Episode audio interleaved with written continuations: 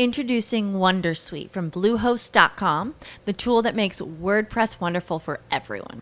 Website creation is hard, but now with Bluehost, you can answer a few simple questions about your business and goals, and the Wondersuite tools will automatically lay out your WordPress website or store in minutes. Seriously. From there, you can customize your design, pick your brand colors, and add blocks. No custom theme or coding required. You'll get content suggestions that you can keep or revise, and with Yoast SEO built in, we automatically help you get found in search engines. From step by step guidance to suggested plugins to an AI powered help bot. Our built in tools make WordPress wonderful for everyone. Maybe that's why Bluehost has been recommended by WordPress.org since 2005. Whether you're a beginner or a pro, you can join over 2 million Bluehost users. Go to bluehost.com slash Wondersuite. That's bluehost.com slash Wondersuite. Como nuevo cliente de Western Union, puedes disfrutar de una tarifa de envío de 0 dólares en tu primera transferencia internacional de dinero en línea. Envía dinero a los tuyos en casa de manera rápida, fácil y conveniente. Visita westernunion.com o descarga nuestra app hoy mismo y tu primera tarifa de envío corre por nuestra cuenta. Aplican ganancias por cambio de moneda. No disponible para tarjetas de crédito y envíos a Cuba. Servicios proporcionados por Western Union Financial Services Inc. NMLS 906983 o Western Union International Services LLS NMLS 9069 a todos los lugares donde yo llegaba tenía problemas con el profesor o con el encargado o con el que fuera, que para alcanzar el éxito se necesita eh, un montón de sacrificios, muchísimos sacrificios y pagarla. Yo tenía problemas graves, digamos, yo tomaba todas las semanas, pero mucho, o sea, un niño. Esa victoria contra Mandarina sí fue la que dijeron, aquí hay un muchacho que se llama Edgar Delgado y es capaz de, derrotar a los mejores. Draco tiene algo que muy pocos peleadores tienen, y es que Draco es un duro. Yo salí de pelear con Walter Reyes en octubre y yo no he parado de entrenar. O sea, le he dado duro porque yo sabía que tarde o temprano iba a pelear. Te lo, te lo voy a decir así, creo que va a ser una guerra dura. Ahí está. Es que está lloviendo una cantidad pero impresionante. Ah, bien, sí se escucha, ¿eh? Creo muchísimo, muchísimo en la, en la lealtad. Tienes que ser leal, que no lo dudes. Si tú quieres de verdad hacer eso, no lo dudes, hágalo.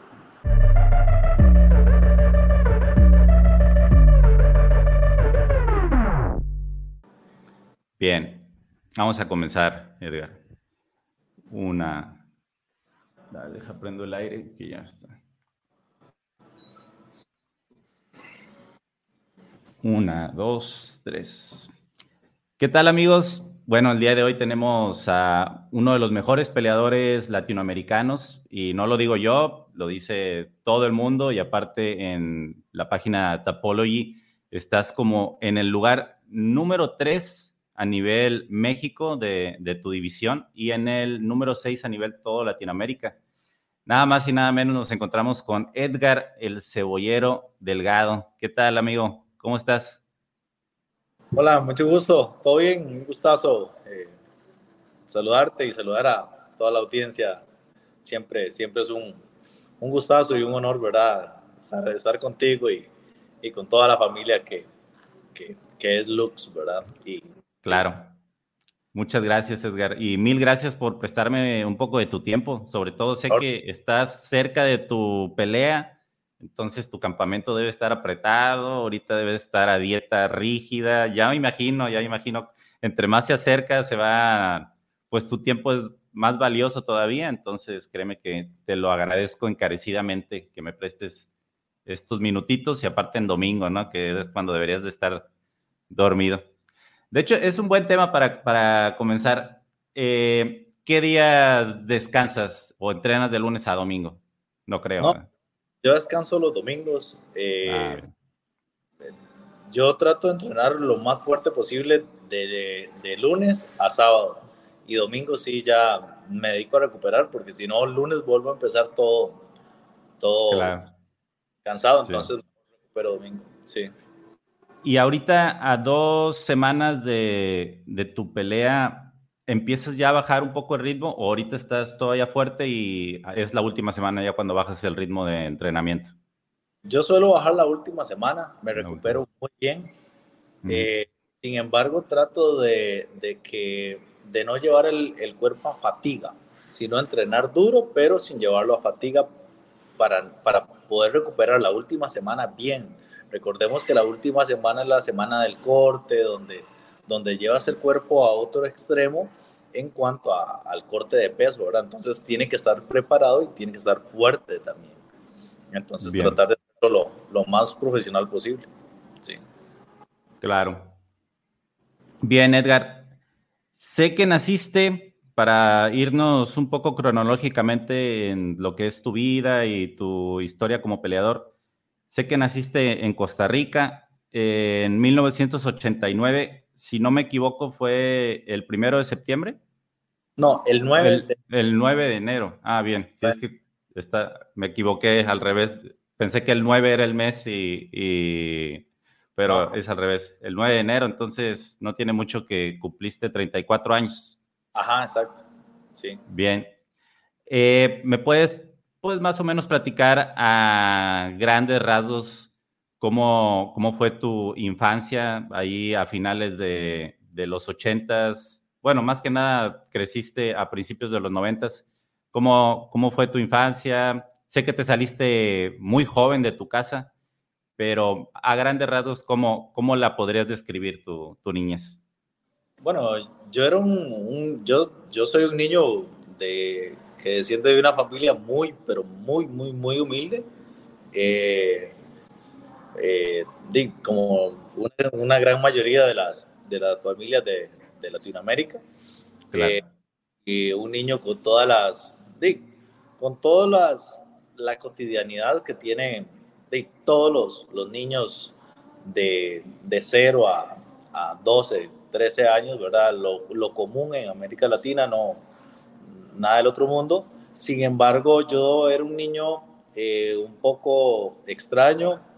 Yo como a los 6 años por ahí fue, fui a mi primer conferencia, siempre amé la agricultura, me encantó, era como, como de las cosas más que más, más me han apasionado en la vida. Eh, y, a los seis años por ahí eh, fui a mi primera eh, conferencia y era el único niño, todo el mundo eran señores de 40, de, de 30 para arriba y era el único niño que, que, había ahí. Entonces yo siempre fui una persona muy curiosa en, en ese sentido. Era hiperactivo a otro nivel, entonces era un niño que no era malcriado porque mi, mi, familia era muy estricta, pero sí, sí era muy hiperactivo. Imagínate un niño en, eh, con un motor B12, ¿verdad? Claro. Era, era, era difícil, ¿verdad? Pero, pero no, no, digamos, una, una infancia normal, un padre. Eh, yo tuve un, o tengo un papá que realmente es increíble, digamos, es, es la razón de, de, mi existir. Yo no tengo hijos, no, eh, pero sí tengo un papá que es todo para mí, es, es, mi vida y, y digamos, es, es, mi razón de, de, ser en la vida.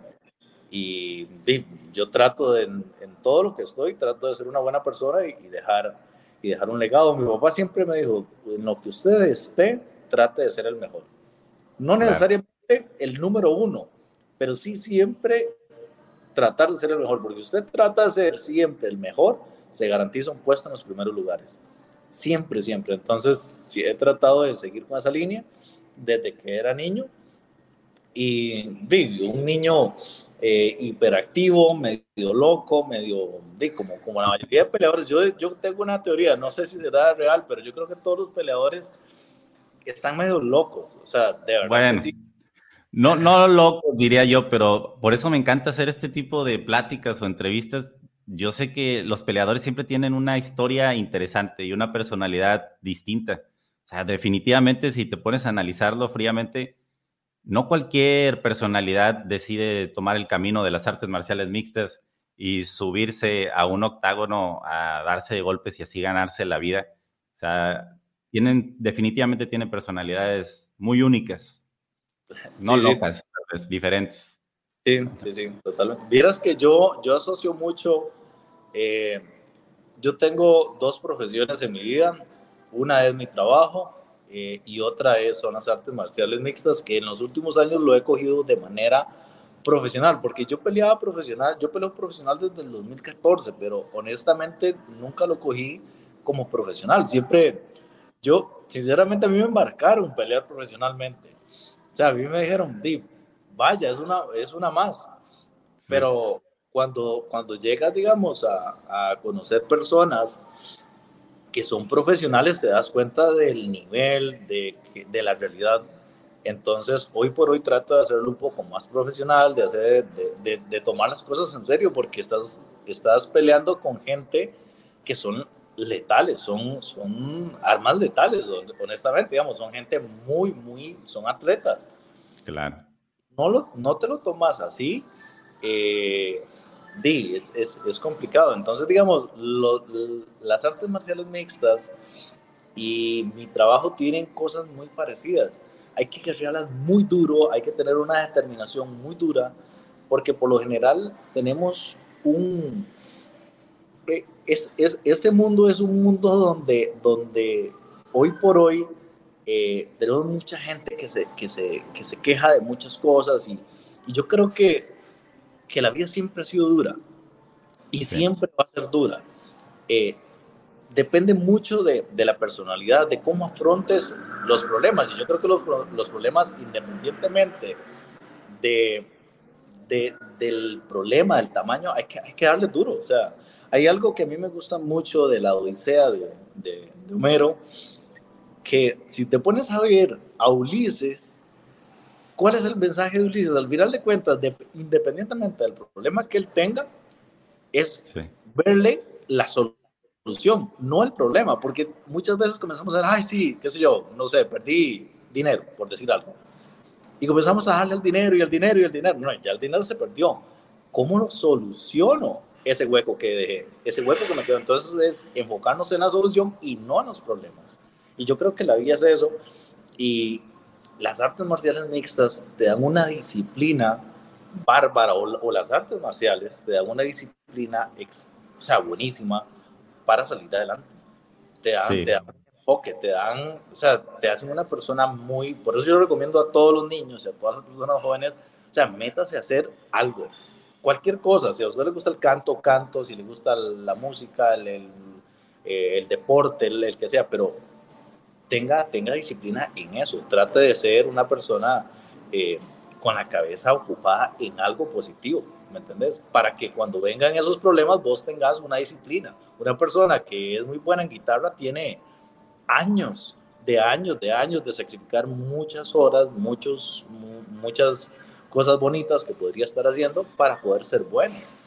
Entonces, cuando vienen los problemas, esa persona está preparada para poder tener una disciplina para decir, no, voy a regularme eh, las salidas, ya no voy a gastar, ya no voy a hacer loco, ya no Entonces tiene, un, tiene más posibilidades de salir adelante, pienso yo, ¿verdad? Y el deporte para mí es, increíble en eso. Entonces, esto que mencionas de tu niñez y tu hiperactividad, eh, ¿crees que definitivamente te ayudó bastante eh, los deportes de combate? No sé por qué disciplina hayas comenzado. Creo que el box fue lo primero que entrenaste. Eh, yo en realidad empecé muy joven, como a los cinco años, a hacer taekwondo. Taekwondo, es cierto. Y, y, sí controló, controló bastante pues toda esa energía acumulada que tenías. Sí, sí y no. Porque hay, hay un problema. Cuando eres un niño tan hiperactivo, con un motor tan grande, con una energía tan grande, si no se sabe eh, dirigir bien es una bomba de tiempo. Yo era un niño con mucha energía, con muchas ganas de descubrir, con muchas, como todos los niños que son muy hiperactivos, pero no tenía una, una buena guía o no, no, no tuve una, tal vez por, por el tipo de formación o porque me fui muy joven de mi casa. Eh, a todos los lugares donde yo llegaba tenía problemas con el profesor o con el encargado o con el que fuera. Eh, yo nunca fui así como a decir palabrotas y cosas así. Yo soy mal hablado por naturaleza, pero Eh, no es, la intención no es ofender, ¿verdad? Yo creo que eso nos lo deja muy claro Octavio Paz en, en su libro, pero eh, no, no, no, no era malcriado, ¿verdad? Sino, no me, nunca fui a ofender, pero sí era, era muy temperamental, era una persona que, que se enojaba, hacía berrinche, no aceptaba una, un regaño o una corrección.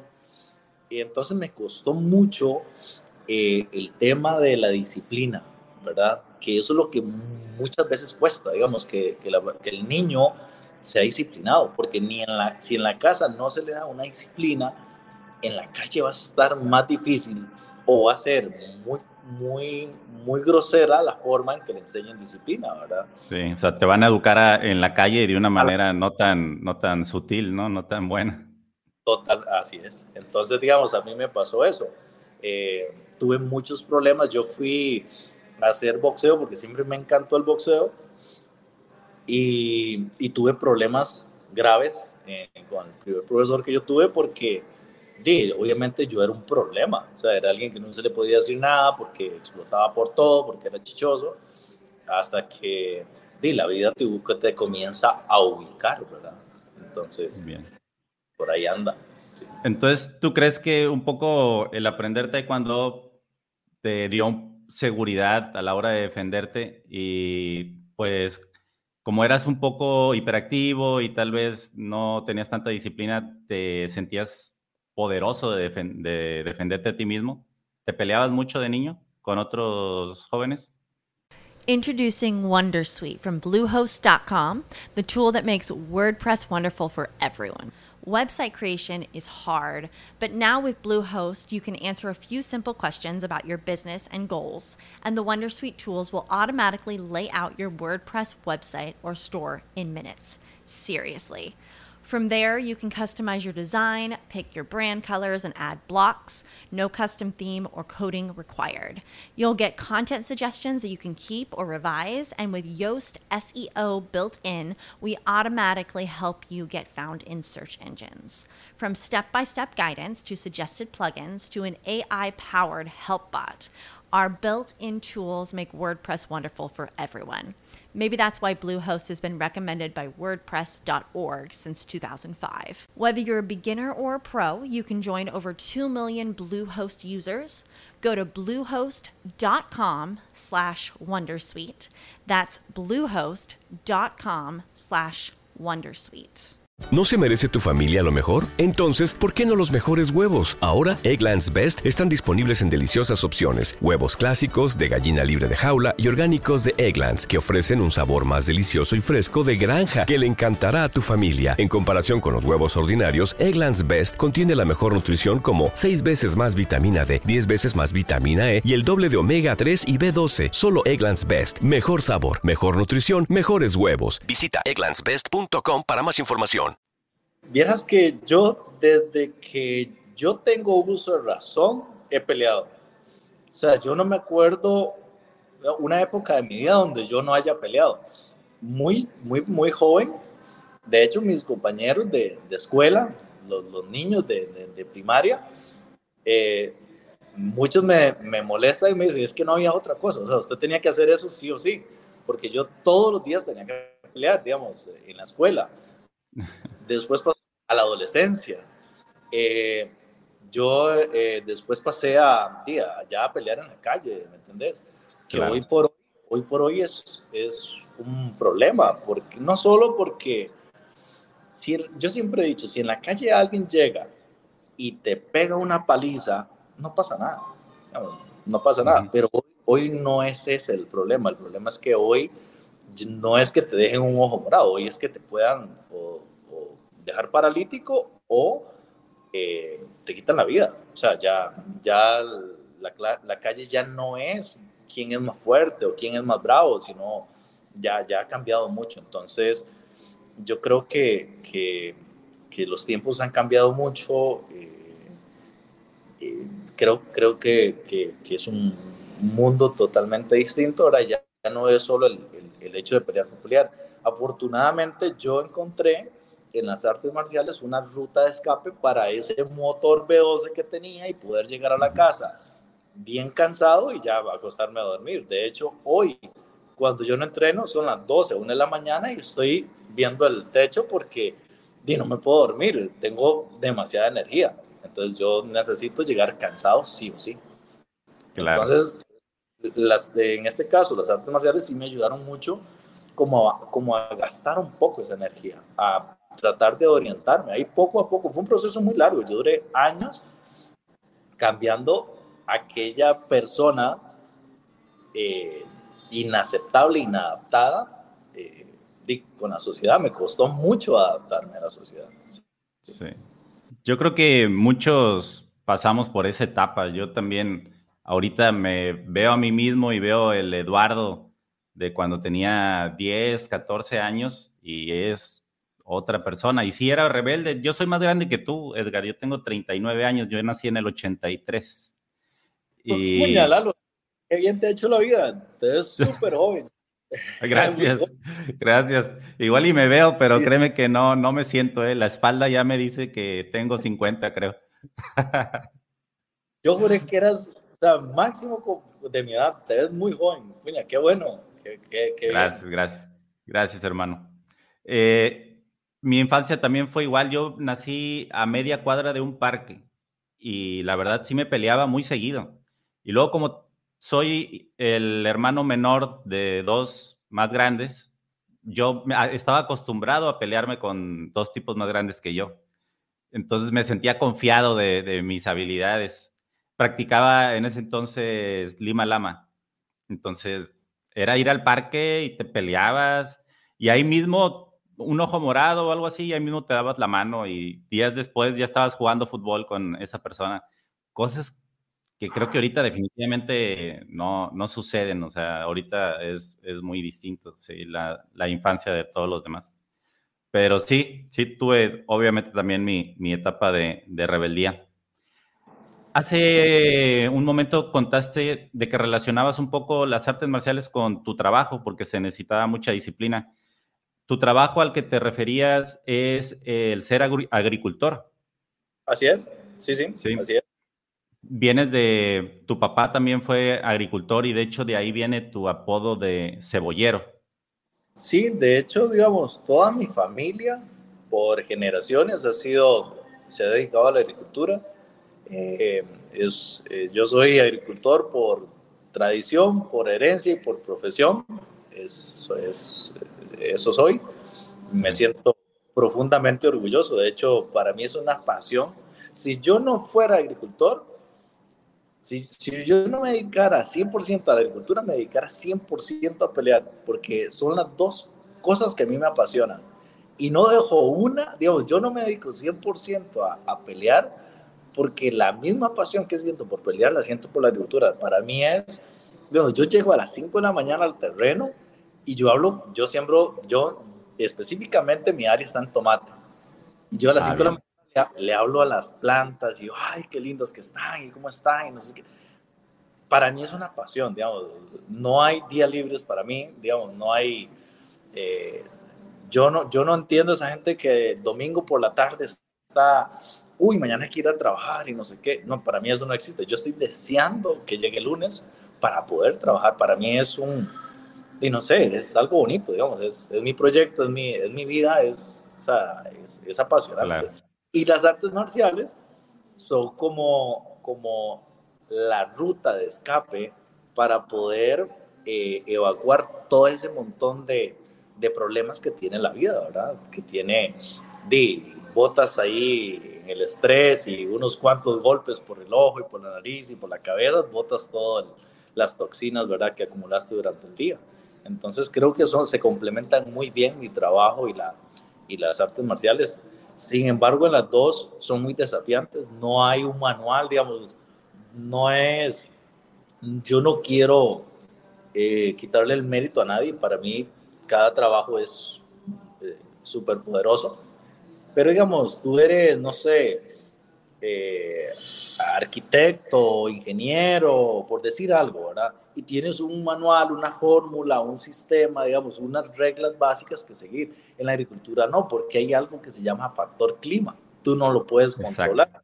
es algo, digamos, que hoy por hoy es, ese es el desafío y, y no, no lo puedes, digamos, ¿qué haces tú con vientos de 100 kilómetros por hora? O sea, ¿cómo, ¿cómo paras eso? No hay forma, o una helada, o un, o sea, lluvias monstruosas, no tienes cómo.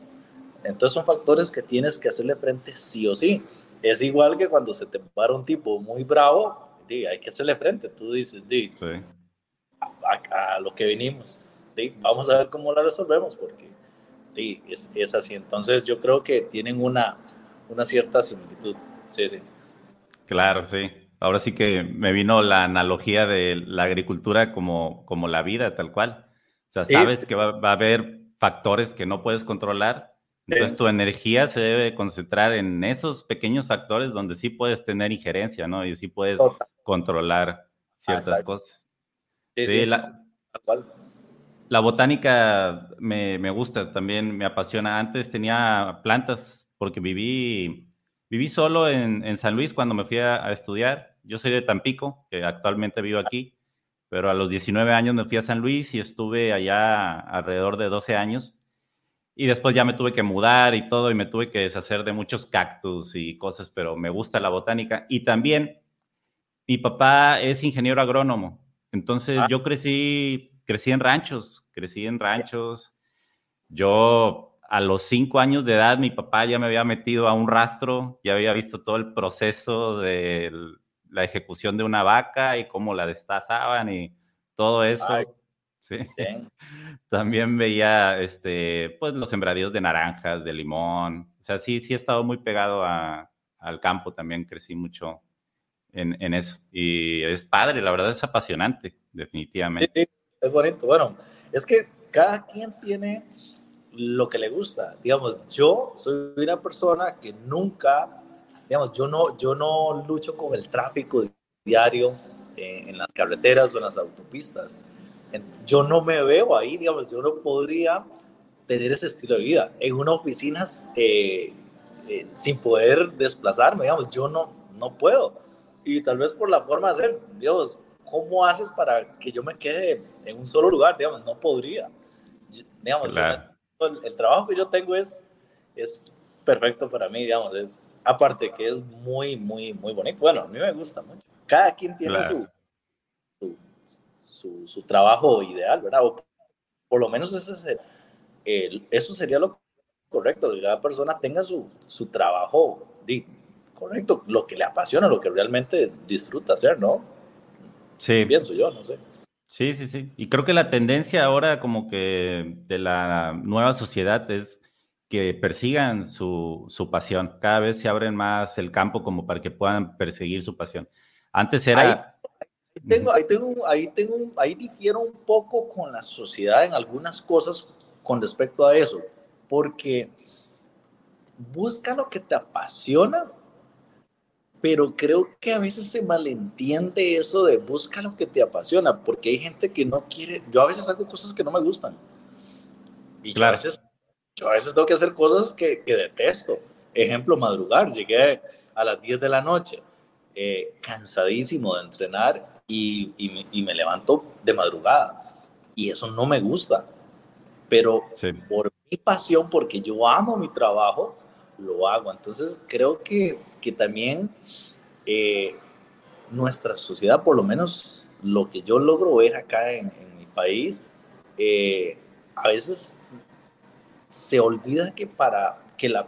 Ok, una madre tiene un hijo y lo ama sobre todas las cosas, pero para tener ese hijo tuvo que estar nueve meses con montones de problemas, eso sin contar el parto, que el parto, yo no me imagino cosa más difícil que es, o sea, es que no tenemos ni idea de, lo, de, las dimensiones de, de eso. Entonces, digamos, ella sabe que ese sacrificio vale la pena, porque ella está dispuesta a todo por ese niño. Yo creo que el, que el trabajo debe ser así. Sí, es mi pasión, pero que tengo que tener claro que, que, mi pasión tiene sacrificios. A mí me encanta pelear. Cuando yo llego a la jaula de Lux, me siento, o sea, no me cambio por nadie. Yo me siento Superman ahí parado. pero el proceso para llegar ahí es, es muy feo y a veces no nos gusta y a veces usted no quiere entrenar. Entonces yo creo que, que la sociedad, por lo menos de mi país, tiene que entender y ojalá que esto lo escuchen muchos jóvenes y les quede claro que para alcanzar el éxito se necesita eh, un montón de sacrificios, muchísimos sacrificios y pagarla. Hay que pagar. Yo soy admirador total de un señor mexicano que yo le debo mucho, nunca lo conocí en vida, pero le debo mucho porque me cambió la filosofía, mi forma de pensar. Eh, todo, todas las conferencias las he visto, todas, todas, todas. Se llamó Miguel Ángel Cornejo. No sé si lo escuchaste. Sí, sí. No, ¿Ya murió? Sí, sí, creo que sí. Yo, yo me gusta mucho escuchar este, audiolibros de superación o conferencias de, de muchos que hay ahorita, ahorita de moda. Y yo empecé por él, por Miguel Ángel Cornejo. Mi papá tenía unos cassettes, o sea, todavía no existían los, los CDs, los, los discos compactos, y los tenía ahí guardados y yo los ponía y los escuchaba desde niño. Fíjate, ahorita me salta. Una muy, o sea, muy, muy bonita. Él, él, digamos, es una persona que transmitía cosas que tú te pones a ver y piensas, sí, sí, tiene, razón, o sea, y, y, creo, y él hablaba mucho de eso. Hablaba mucho de no te hagas una víctima circunstancial. Hablaba muchísimo de eso. Y en realidad, sí, digamos, eh, hoy por hoy, eh, la vida siempre ha sido dura, siempre ha sido dura y siempre va a ser dura, siempre. Y para alcanzar cosas chivas, se necesita pagar una colegiatura, como decía él. Se necesita pagar una factura. Lux, hoy por hoy, no es lo que es por una cuestión de suerte. No, fue que, ay, sí, no, vámonos. Claro. Tú, ¿dónde estás? Eduardo Mendoza, ¿dónde está? No es una cuestión de suerte. Ah, Llegó ahí a los 39, qué suerte. No, no, no es eso. Tuviste un proceso para ser la persona que hoy eres, igual cebollero, igual todas las personas, pero tenemos que estar dispuestos a pagar ese, ese, ese proceso. Y como te digo, hay cosas que a veces no, no nos gustan hacer. Hay cosas que Definitivo. a veces... Entonces, digamos, es sí, sigue lo que te apasiona porque eso te va a hacer dar el 200%, ¿verdad? Pero teniendo en cuenta que hay cosas que, que no, que no, que no son como, como lo que me gusta, como lo, lo que yo quería, ¿verdad? hay que pagar un precio. Sí. Hay, hace poco también estaba escuchando un audiolibro y hablan de que una vez un gran violinista en un concierto en Nueva York, este, un prodigio, ¿no? De esos llamados prodigios que tocan el violín excepcionalmente, se le acercó al final de su concierto, se le acercó una señora y le pidió un autógrafo y le dijo, daría lo que fuera por poder tocar el violín así como tú lo tocas. Y la respuesta del violinista fue, sinceramente señora, lo dudo.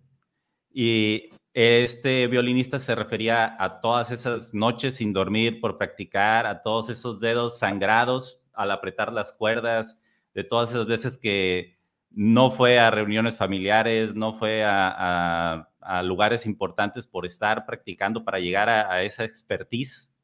Entonces esa frase de daría lo que fuera, pues es muy ambigua, o sea, ¿en realidad estarías dispuesto a pagar eso? Yo, yo he visto muchas, muchas entrevistas que, que tú has hecho.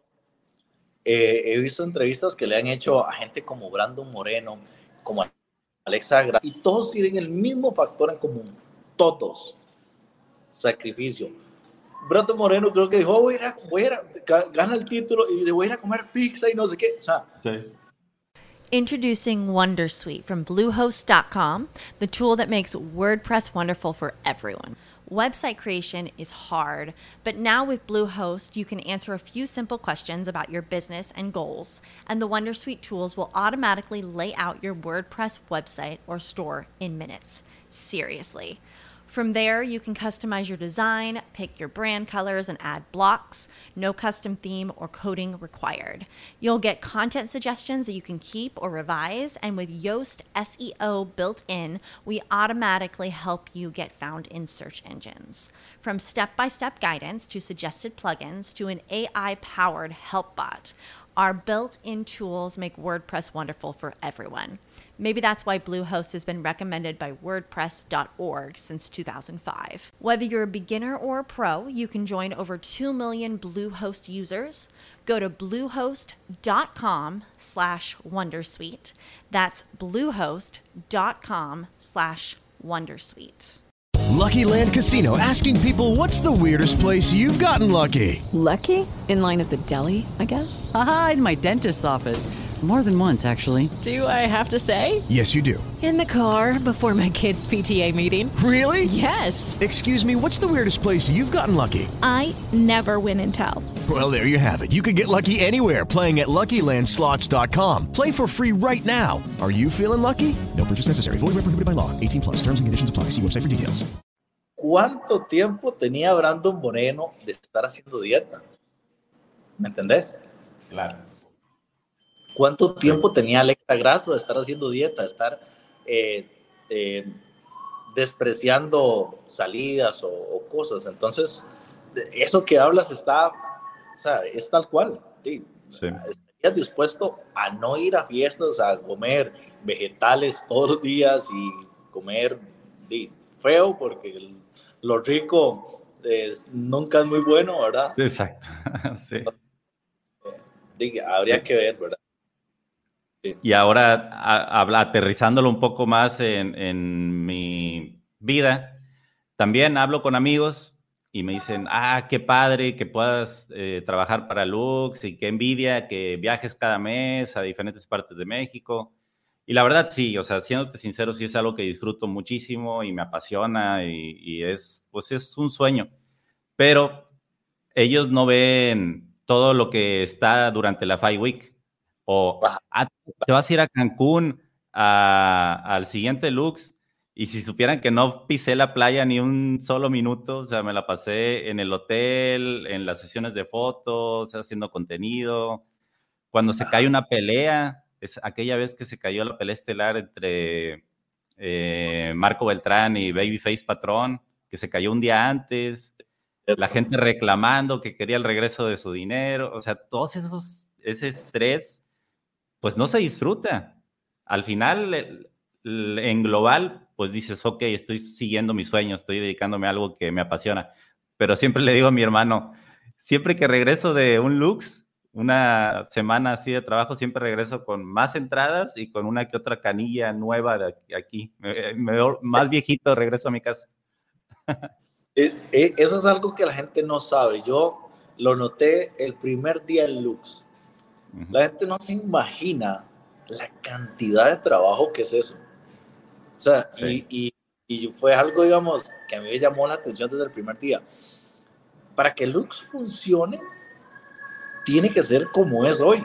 Todo el mundo es un equipo y usted ve gente corriendo y es para que pueda, para que el público pueda tener el evento que tiene.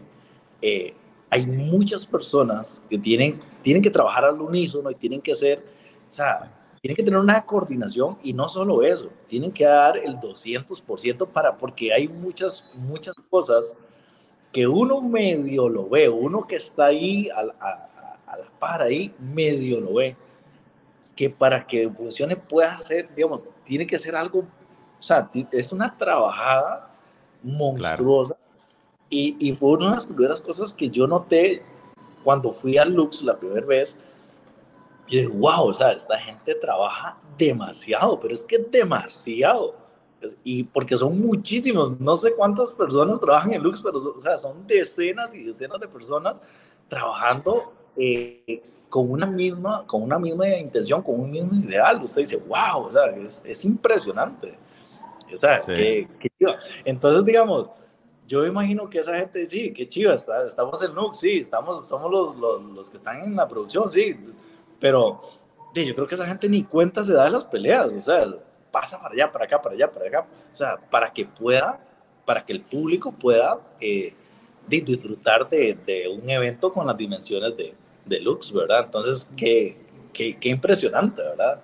Y, igual vos, yo te veo, o sea, que estás aquí, estás allá y fotos por allá y entrevistas por aquí y eso, que no, yo, wow, o sea, Lalo, ya, para. ya para. Sí, sí, tienes razón. Y gracias por, por notarlo, el, todo el esfuerzo, Edgar. Y créeme que yo también sé lo que significa ser peleador. O sea, sí, sí, no, no es nada fácil. Y esa sensación de la cual hablas es una sensación que todo el mundo me, me ha hablado. O sea, subirte al octágono, un poco los nervios antes de, de cuando estás en camerinos, dicen que el estar ya dentro del octágono es algo inigualable, que los, las personas que hicieron su debut, en ese debut descubrieron que era como que una revelación, era a lo que se querían dedicar toda su vida. Yo a lo mucho, por ese lado, sí he practicado una que otra arte marcial, he estado en, en Karate Do, te decía en Lima Lama de niño, y a lo mucho hace unos años estuve practicando Muay Thai, llegué a hacer light sparring con protección, pero nunca he estado tal cual haciendo pues, una pelea de, MMA. ¿Cómo, ¿Cómo, me podrías describir, Edgar, de todo el proceso, desde que estás en el, en el camerino, esos nervios, cómo logras controlarlos y qué se siente ya que estás adentro? Bueno, eh, te lo voy a decir así muy honestamente, depende. Depende para quién pelees. Yo he peleado para mucha gente diferentes empresas y hay unas empresas que te, te hacen sentir eh, no bien, por decir, por ponerle un nombre, no te sientes muy cómodo. La experiencia Lux, es que Lux, cuando hablamos de Lux es una experiencia. O sea, ya, ya no es ni siquiera, es, la experiencia Lux. La experiencia Lux, eh, tú llegas a Lux y te sientes, o sea, te sientes estrella.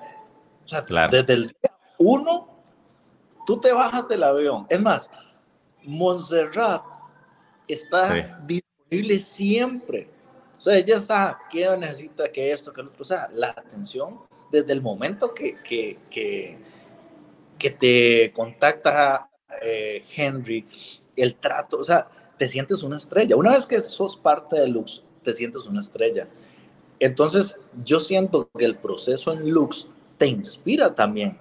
O sea, vos, vos eras chiquitito así y Lux te hace, te hace sentir un gigante porque te transmite eh, eso, ¿me entendés? Que, que, sos eh, la estrella, que tenés que... Entonces, digamos, llevar esa presión a la, digamos, la, la presión de entrar a la jaula, yo siento de que hay nervios como en todo, como en todo, ¿verdad? Cuando te pones a prueba, pero es, son unos, en, mi caso, son unos nervios distintos, digamos, son, y no sé, es, es, esa sensación de nervios de ponerte a prueba, de, del no saber qué va a pasar, pero es que para mí es placentera, digamos, yo lo disfruto desde el día uno hasta el día que me, que, que me regreso, o sea, es impresionante y, te sientes poderoso, digamos. Yo invito a todo el mundo que se haga peleador, yo digo, hágase peleador. Y, y, digamos, hoy las nuevas generaciones no tienen ni idea del potencial eh, que es Lux. Es que cuando yo empezaba eso no existía, digamos, ese trato no, no había, digamos, era distinto.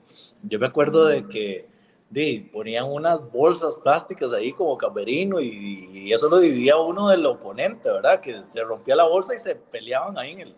Entonces, son otras condiciones, ¿me entendés? Tú eres peleador de lux y te, y te, te sientes poderoso. Entonces, cuando estás a punto de salir, eh, la cámara te está enfocando, tienes un montón de gente que está pendiente de ti, tienes un montón, y yo creo que eso te hace, te hace crecerte, te agiganta, por lo menos a mí me agiganta.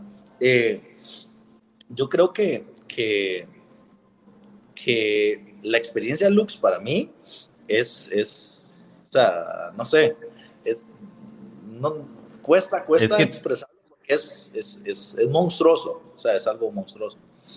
Sí, qué, padre que digas eso, que te sientes una estrella, pero es que en realidad yo los percibo a todos ustedes como, como unas estrellas. O sea, ahí está la palabra artistas marciales. Para mí ustedes son unos artistas. Yo no sé de, dónde salió este, esta admiración que tengo para todos ustedes y sobre, todo para los buenos, que tú eres de, los mejores, acabo de decir, ¿no? De, de toda Latinoamérica. Eh, yo recuerdo de niño, veía películas de artes marciales, ¿no? Veía, y hay una que se me quedó muy clavada, es, lo he dicho en varios podcasts, la de Bloodsport de Van Damme, que peleaban en un cubite y era ilegal. Eh, me encantaba, la, pasaban en un canal, la grabé en VHS y la veía una y otra vez y otra vez y otra vez y me encantaba, me emocionaba. Y después, tiempo después, cuando ya empezó el Internet, eh, me topé con Pride y con eh, UFC, que en ese entonces Pride era mucho mejor que UFC. Y bajaba, bajaba las peleas y era una locura. Yo decía, oye, esto, esto es el kumite, pero legal. O sea, no es ilegal como en la película. Y yo eran, eran unos artistas. Yo me enamoré, me traumé con, con el deporte, te lo digo así, tal cual. Me acuerdo que invitaba amigos a la casa y les mostraba los videos que bajaba, porque era todo un show bajar una pelea de Víctor Berfot contra Sakuraba o las de ah. eh, Fedor Emelianenko. Era una odisea bajarlas, porque se bajaban, era lentísimo el internet en ese entonces. Entonces, para tú bajar un video de 20 minutos, te tardabas una semana dejándolo conectado toda la noche. Entonces ya llegaban y los ponía a mis amigos y a mis amigos no les llamaba la atención, así como que, ah, vamos al parque, vamos a yo, ¿no estás viendo? Se están peleando ahí. Y no sé, me, sorprendía que no les llamara tanto la atención. Y la primera oportunidad que tuve de ir a ver un evento, de hecho me invitó Joe, todavía no, no estaba en planes Lux Fight el proyecto, fui a ver la UFC tal cual a Ciudad de México. Eh, en ese entonces iba a pelear Caín Velázquez, pero a la mera hora no peleó eh, peleó Fabricio Verdum contra este, el samoano, ¿cómo se llama? Uh, Sí, ándale. Sí, sí, sí. Contra Hunt. Mark Hunt, exactamente. Porque se. Mm, creo que se lesionó Caín o algo así. Pero bueno, el punto es que llegué ahí, eh, vi a Nick Díaz, me tomé fotos con eh, Anthony Pettis y yo era pues estaba conociendo a mis más grandes ídolos y hasta la fecha, te lo juro, te veo a ti, veo a todos y si tengo la oportunidad de tomarme una foto con ustedes, lo hago. O sea, para mí, pues son artistas. O sea, no es de que te sientas, en realidad lo eres, eres un, artista. Y para llegar a estos niveles son horas y horas de, entrenamiento y yo creo que esa percepción que tengo yo la tiene la mayoría del equipo. Y eh, eso es un factor importante en Lux, creo, ese aprecio y ese respeto que tenemos por, por todos los peleadores. Pero sí. Bien, Edgar. Eh, comenzaste, vamos a seguir un poco platicando de, tu carrera. Comenzaste por el Taekwondo. Después, ¿cuál fue el siguiente deporte de combate en el cual empezaste a incursionar? Bueno, yo hice varios eh, deportes momentáneos como para ver en, dónde, dónde podía, en realidad, dónde me aceptaban. Eh, me metí a, hacer judo, a ver si, pero como vi que la cosa estaba un poco complicada para que me aceptaran, ¿verdad? Eh, ¿Y cuál era la razón? Yo siempre, le echaba la culpa a todo el mundo. Es que ese viejo es un amargado, es que ese viejo es esto y y, uno siempre eh, busca eh, justificarse, ¿verdad?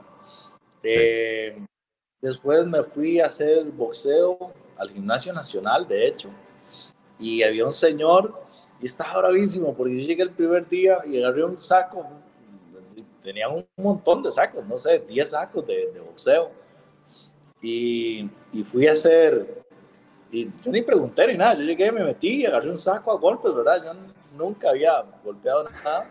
Y el señor llegó y me hizo un sacado, ¿verdad? Bravísimo, cómo se me ocurría que después tenía un anillo, le rompí el saco y no sé qué. Entonces yo le dije que, de, que no pasaba nada, que yo no andaba nada, que qué le pasaba, viejo loco y no sé qué. Y, y me echó. Y de, al día siguiente volví a ir porque yo vi que había un grupo bonito Y entonces llegué y me mandó a correr. Y ahí estuve como, un par de meses con él. Pero sí, al final me echaron también. Eh, fui, me fui para, para Santana, donde yo vivo, y había un gimnasio de, de pesas, ¿verdad? Entonces comencé a hacer pesillas, según yo, para hacerme bien Y ahí daban jiu-jitsu japonés. Eh, y yo tenía un, tengo un hermano que iba a esa academia a hacer jiu-jitsu japonés. Y todos los días mi hermano llegaba todo dolorido.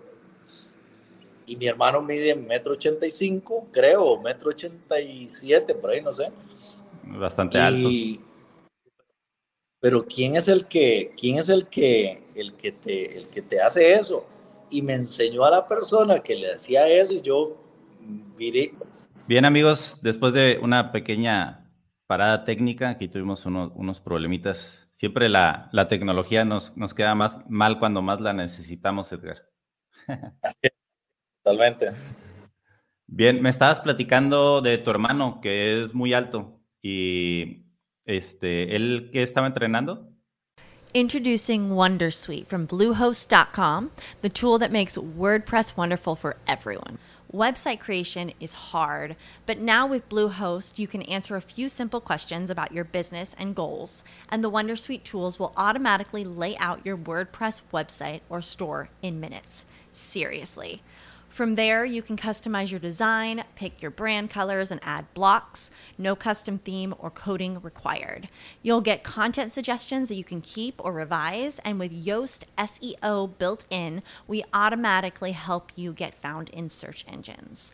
From step by step guidance to suggested plugins to an AI powered help bot, our built in tools make WordPress wonderful for everyone. Maybe that's why Bluehost has been recommended by WordPress.org since 2005. Whether you're a beginner or a pro, you can join over 2 million Bluehost users. Go to bluehost.com slash wondersuite. That's bluehost.com slash wondersuite. Él, él estaba entrenando jiu-jitsu japonés en aquel sí, entonces, hablando hace unos 15 años, y yo miraba que llegaba todo todo dolorido a mi casa. Y yo le decía, pero ¿qué le pasó? Y me dice, ah, es que hay un tipo ahí muy bueno que me, que, que me va muy mal con él y no sé qué. Y, ah, ¿qué es eso? Y era en el mismo gimnasio donde yo hacía pesas.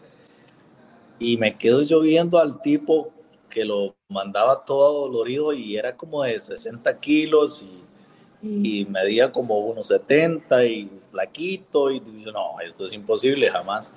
Entonces yo me fui, yo me fui, según yo, a sacar la cara por mi hermano, ¿verdad? Y ese día ni siquiera, ni siquiera me, me, me tiraron a ese flaquito, me pusieron a hacer un entrenamiento específico con una muchacha que se llama eh, Isadora. Bien. Y me pusieron en una posición como en 100 kilos, ¿verdad? Y yo me tenía que salir. Yo casi me da una hernia en la espalda y en el abdomen y no me pude salir. Yo duré un mes eh, sin ir al gimnasio porque de verdad me daba pena, o sea, tenía el orgullo eh, de dolido. Hasta que yo un día dije, no, yo tengo que aprender eso. Resulta que yo comencé a ir a esa academia y el profesor era extremadamente eh, estricto, era muy, pero muy, muy, muy estricto. ese señor no aguantaba nada y a mucha gente le decía, eh, qué sé yo, andaba comiendo chicle, háganme el favor y se me va de aquí. Es más, él, él tenía un dicho, aquí estamos por echar gente, hay mucha gente. El que no quiere estar aquí, por favor, váyase. Habemos demasiados, así decía él. Él, él no cobraba, él lo hacía por, por, era el dueño del gimnasio, él lo hacía más que todo.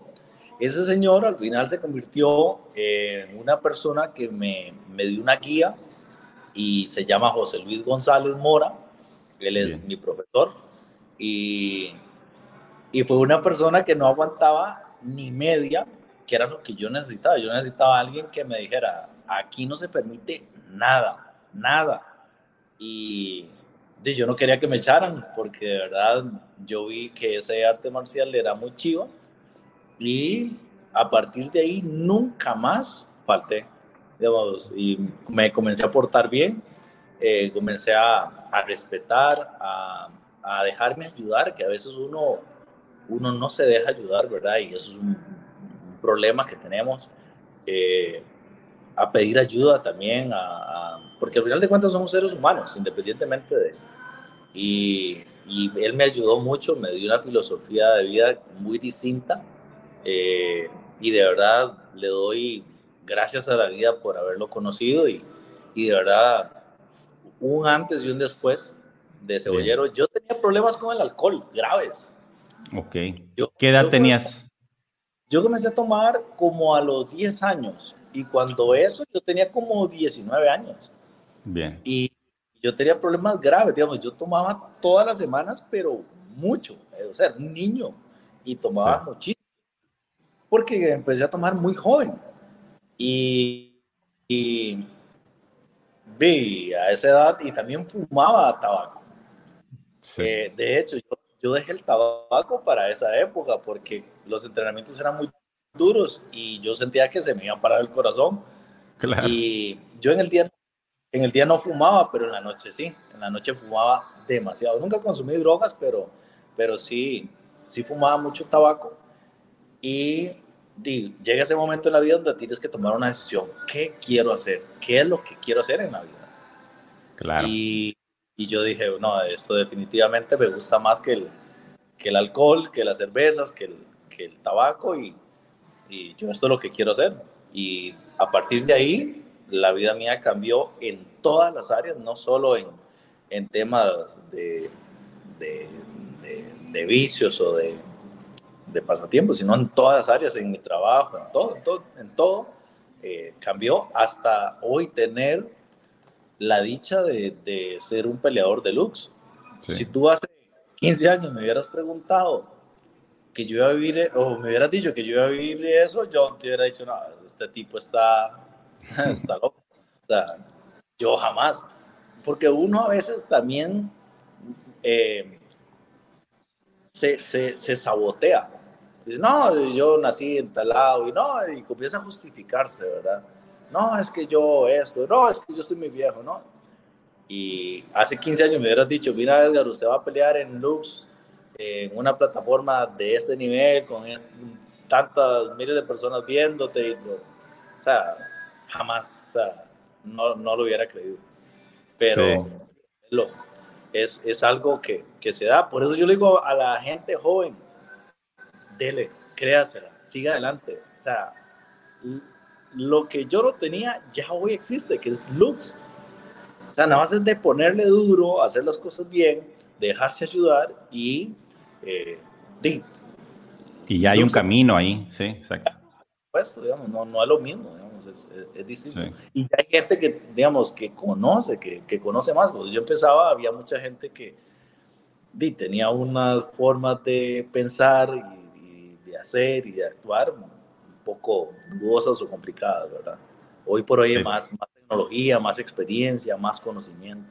Entonces, está más fácil hoy. Sí, sí. Sí, ya hay, sí, más que nada, fuera de lo fácil, hay un camino ya más claro, ¿no? Que te da un poco claro. más de seguridad que... Totalmente. Alguien, uh -huh, alguien Totalmente. va a ver tu esfuerzo, alguien lo va a valorar, alguien, este, sí. Y antes era más ambiguo, o sea, eh, los que entrenaban eran por mera pasión. Así es. Uh -huh. Sí, sí, sí, total.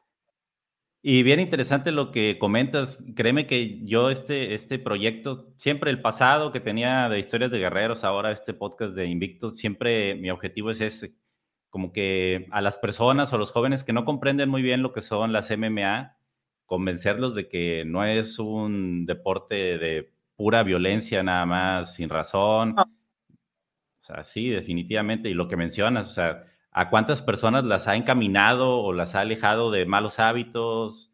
Yo también empecé a tomar muy joven. Aquí en Tampico es un lugar con playa. Vivo aquí a 10 minutos de la playa. Hermosa, por cierto, por si algún día quieres venir a visitarla, aquí tienes tu casa. ¿sí?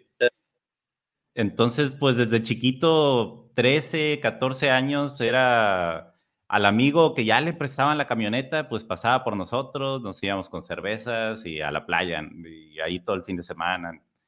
Y ya, ahorita ya tengo, voy para seis años que no tomo ni una sola gota de alcohol, este, por decisión propia, porque también empezaba a tomar todos los fines de semana y se fue agravando y cada vez te cae peor el alcohol y las crudas se van poniendo horribles.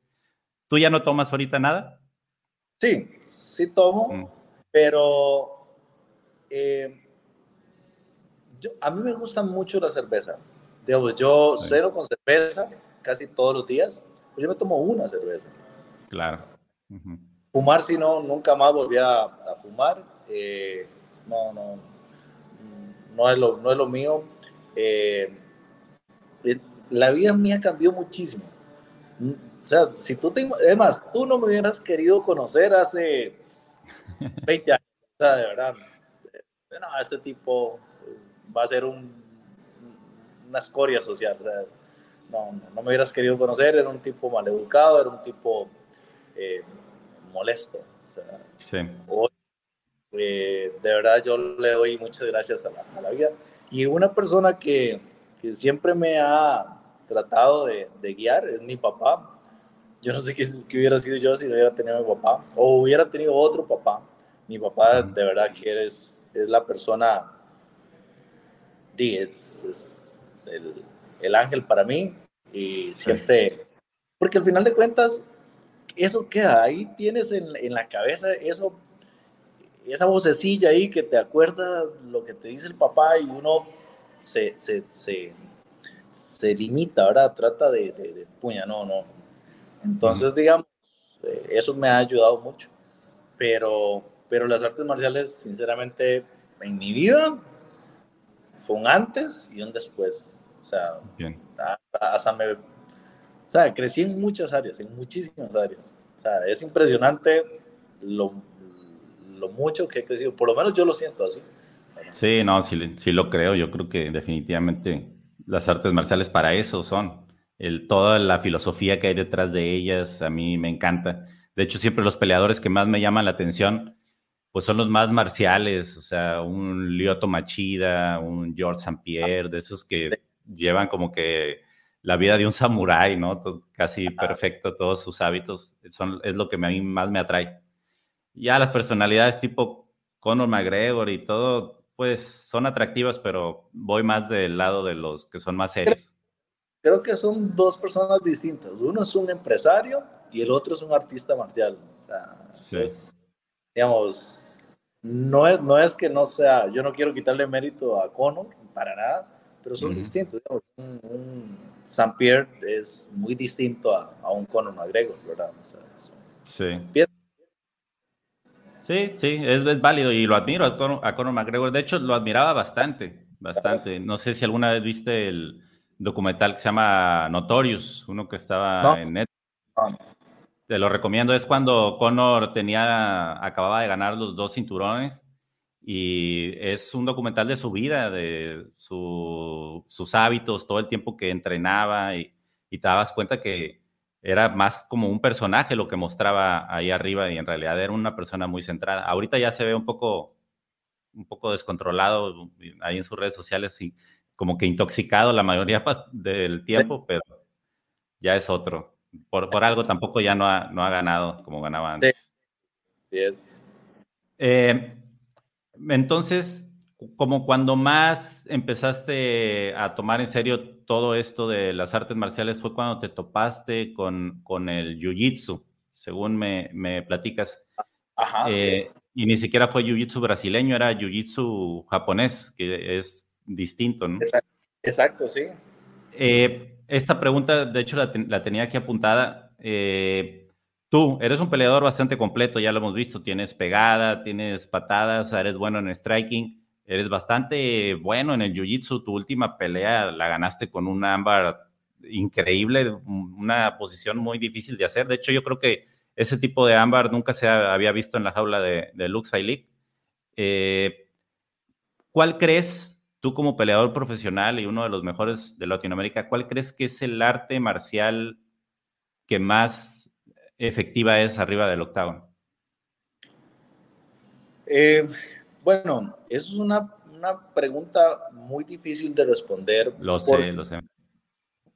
Porque yo no creo, eh, hoy no creo que haya un, arte marcial eh, que sea como dominante, porque depende mucho quién eres practicándola y contra quién la vayas a emplear. Eh, Exacto. Yo creo que hoy por hoy eh, los peleadores letales son los que combinan las artes marciales de la mejor manera.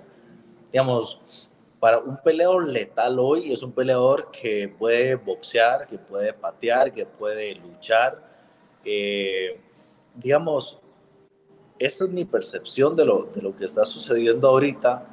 Pero digamos, ¿te acuerdas cuando Khabib eh, tuvo su momento de gloria, que es un súper peleador para mí? Y todo el mundo decía, uy, los rusos, que no sé qué hizo, y que son muy buenos, eso no se le puede negar. Pero, pero cada vez más, eh, o sea, cada vez ellos van perdiendo más protagonismo, ya no es tan eficiente ese, ese estilo que ellos tenían o que tienen. Eh, y me imagino que así fue con, no, de hecho así fue con Jiu-Jitsu y así fue con todas las artes marciales.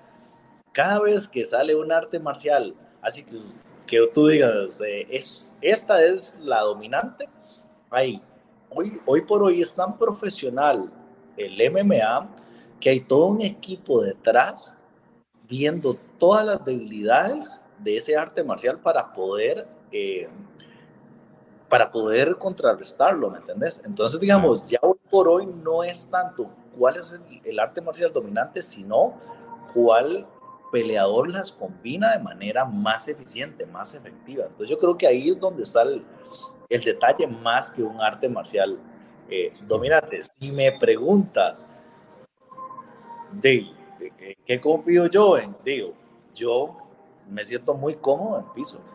Sí. Digamos, yo me siento muy cómodo, pero no, no, no, estoy completamente seguro de que, de que no puedo confiarme en eso. Digamos, yo no, eso no me va a salvar a mí de, de, de que alguien eh, no me noquee o de que alguien no me, o sea, no me, no me garantiza nada. ¿Me entendés? Claro. Sí, sí, comparto tu, tu, opinión al 100%. Y es lo genial de, del MMA actualmente, cómo va evolucionando y cómo has visto los diferentes tipos de, de, campeones que ha tenido pues la UFC, que es como el referente número uno. Cómo llegó Royce, Royce Gracie y nadie le podía ganar y en ese entonces ni siquiera había control de pesos. Vencía a tipos gigantescos del, del doble de peso de, de él con el jiu-jitsu Introducing Wondersuite from Bluehost.com, the tool that makes WordPress wonderful for everyone. Website creation is hard, but now with Bluehost, you can answer a few simple questions about your business and goals, and the Wondersuite tools will automatically lay out your WordPress website or store in minutes. Seriously. From there, you can customize your design, pick your brand colors, and add blocks. No custom theme or coding required. You'll get content suggestions that you can keep or revise, and with Yoast SEO built in, we automatically help you get found in search engines. From step by step guidance to suggested plugins to an AI powered help bot, our built in tools make WordPress wonderful for everyone. Maybe that's why Bluehost has been recommended by WordPress.org since 2005. Whether you're a beginner or a pro, you can join over 2 million Bluehost users. Go to bluehost.com slash wondersuite. That's bluehost.com slash wondersuite. With the Lucky Land slots, you can get lucky just about anywhere. This is your captain speaking. Uh, we've got clear runway and the weather's fine, but we're just going to circle up here a while and uh, get lucky. No, no, nothing like that. It's just these cash prizes add up quick. So I suggest you sit back, keep your tray table upright, and start getting lucky. Play for free at LuckyLandSlots.com. Are you feeling lucky? No purchase necessary. Void where prohibited by law. 18 plus terms and conditions apply. See website for details. Entonces, toda la siguiente generación, pues, llegaba bien entrenada con Jiu-Jitsu. Después empezaron a llegar Strikers, llegó Lyoto Machida, llegó George St. Pierre, Khabib, que era el sambo, ¿no? Era la, la lucha. Sí, sí, es, pues es el deporte definitivamente en mayor evolución y en todos los aspectos, que va ganando más eh, seguidores, tanto fanáticos, y que va cambiando cada, cada vez más. Es lo, lo, apasionante de la MMA. Muy complejo, digamos, es, sí. es, es, muy, muy, pero muy complejo y, y se ha vuelto un deporte muy, pero muy profesional. Digamos, detrás de cada peleador hay todo un equipo de, de personas para que el, el, peleador es la cara en la pelea, pero detrás de él está un equipo gigante, compañeros, eh, eh, nutricionistas, doctores, fisioterapia, eh, de todo, ¿verdad? Uh -huh. O sea, es, sí. es, es, es, todo un equipo, realmente. Se profesionalizó sí. de manera increíble. Sí, muchas personas lo llaman, o sea, es un deporte individual, pero yo siempre no. pongo ese, ese, individual entre comillas. sí. Vea, es, mira, estoy seguro de esto. Ningún peleador bueno puede ser un peleador eh, aislado que diga, ah, sí, yo soy bueno por, por mí. Ninguno, no con, vean, es que es imposible. Claro. Y, y, todos necesitamos, de, digamos, yo en mi caso aquí en Costa Rica, Costa Rica no tiene academias de, de, así como de MMA que usted que diga, no, no hay. ¿Cómo hacemos acá? Aquí nos reunimos y yo le ayudo a, a, a Eric Silva, Eric Silva me ayuda a mí, eh, yo le ayudo a Pupi Cubillo y Pupi Cubillo me ayuda a mí y, y a vos Jorge y vos Jorge conmigo y, y, nos hacemos una pelota y nos ayudamos entre todos. Entonces, sí. al final de cuentas, sí, peleó cebollero, pero tiene un equipo de, gigante de gente ayudándole. Viene Don José González, viene Rafael Rojas, viene Tony Retana, o sea, hay mucha gente detrás de, de, cada peleador, muchísima gente. O sea, eso sería, sería mentir, ¿verdad? Pero hay gente que, y, que no puede decir, ¿verdad? Uh -huh. ¿Ves seguido a, a, Jorge Calvo? ¿Entrenas seguido con él o es de vez en cuando? No, porque es que está muy largo mío. De donde okay. yo estoy, digamos, ah, él está al este y yo estoy completamente al oeste. Entonces, bien. sí se me complica. Sí, está toda no, la no ciudad de... Sí, me encantaría. Sí, es un honor, ¿verdad? Aparte que es muy buena persona. Vamos, es, sí, sí, sí, ya el, el, nuevo campeón de, de Luxa League, la verdad, sí. Ah, me encantó, me encantó esa pelea contra Niño Azteca y la emotividad, porque, o sea, en realidad él quería ser campeón. Sí, sí, me, sí, sí. Y, y, se lo ganó a pulso, la verdad, tuvo unas guerras, lo hizo muy bien, lo hizo muy bien el buen Jorge. Bien, estábamos en tu etapa del el Jiu-Jitsu japonés. Aquí en tu Tapology veo que debutaste amateur en el 2012. Tenías alrededor de 23 años, si, si no... Ajá, correcto. Eh, antes de llegar a esa pelea amateur, ¿entrenabas ya MMA eh, tal cual o en, tenías tus clases de, de Jiu-Jitsu japonés y Muay Thai o cómo eran tus entrenamientos? Eh, yo el Muay Thai lo conocí cuando era profesional, cuando ya hice mi debut profesional. Eh. Yo lo que hacía era, era jiu-jitsu japonés y clases de MMA, pero, ok, para, para que entiendas el nivel de entrenamiento que yo tenía, yo entrenaba tres veces por semana, eso era lo que hacía. Sí, claro. Entrenaba lunes, miércoles y viernes, o sea, realmente era muy poquito. Duré sí. un año entrenando y un profesor que, que había de MMA dijo que tal vez me podía ir bien porque en los sparring me iba bien, que por qué no debutaba. Entonces, con tres clases a la semana, yo creí que era una buena idea debutar. Fui, debuté amateur, me acuerdo, en Playa Jacó, en Costa Rica, y gané por decisión. Saliendo de la pelea tuve que ir al baño eh, a vomitar porque, o sea, casi salí que me moría. Llevé el cuerpo ahí al límite, exactamente. ¿Por qué? Porque no estaba preparado. Entonces, el proceso fue, fue, fue muy lerdo. Después eh, yo debuto 2014, 3 de abril, me parece, 2014, eh, en Panamá. Y ahí, llegando, eh, conozco el Muay Thai, porque yo tenía un profesor, el profesor de MMA que yo tenía, eh, yo acepté una pelea para lo que fue en su momento CRF. Eh, y él había tenido problemas con la, con la promotora. Bien. Y yo llegué y le, y le dije, profe, es que vieras que CRF me ofreció una pelea y no sé qué. Y, y así literalmente me dijo, lárguese mi academia. Y yo, so, so, so, pero ¿por qué? Lárguese mi academia, no lo quiero volver a ver aquí nunca más. Y yo, pero, pero, o sea, dame una explicación, dame algo, o sea, no sé, no lárguese de mi academia. Y, y ya la tercera vez que me dijo eso, yo, no, está bien, yo me voy. Entonces me quedé sin academia y, y me fui a una academia que el muchacho me ayudó.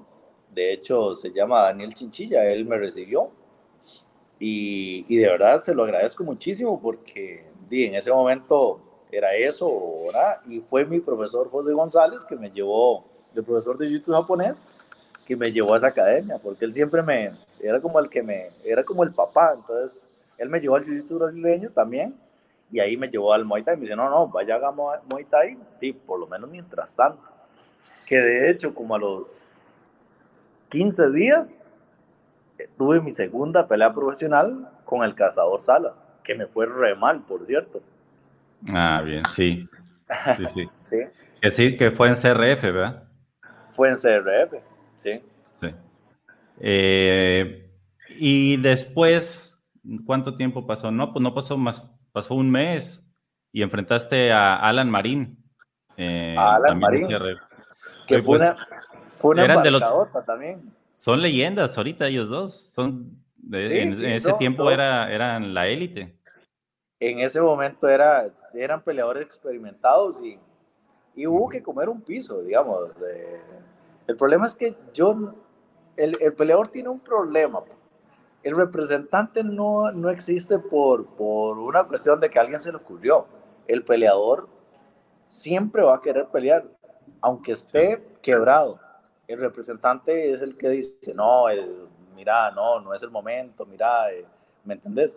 Sí. Eh, sí, yo en ese momento quedé solo, no tenía a nadie, no tenía ni siquiera gente cerca mío que tuviera experiencia. Eh, y fueron malas decisiones, decisiones pésimas, hasta que llegué un momento donde yo tengo un, un amigo, un compañero mío, que es mi hermano, es o sea, yo lo quiero con todo el alma, que es Pupi Cubillo, y, y me llevó donde entreno hoy, que es con Rafa Rojas. Rafa Rojas es el, el, el, el, preparador de Román González, el chocolate. Entonces yo comencé a, hacer, a entrenar con él y él es muy bueno en Muay Thai. Eh, Rafa es, o sea, es, es muy bueno. Y, come, y él comenzó a ayudarme, ayudarme, ayudarme. Yo nunca fui muy bueno pateando, pero me enseñó por lo menos un par de patadillas ahí para que, para que le enredara, ¿verdad? Y, y me dio una, una visión distinta de lo que era una preparación. Comenzó a profesionalizarme un poco más, porque ya no era tres veces por semana. Él me dijo, no, usted tiene que correr, tiene que hacer esto, tiene que prepararse así, tiene que prepararse de esta forma.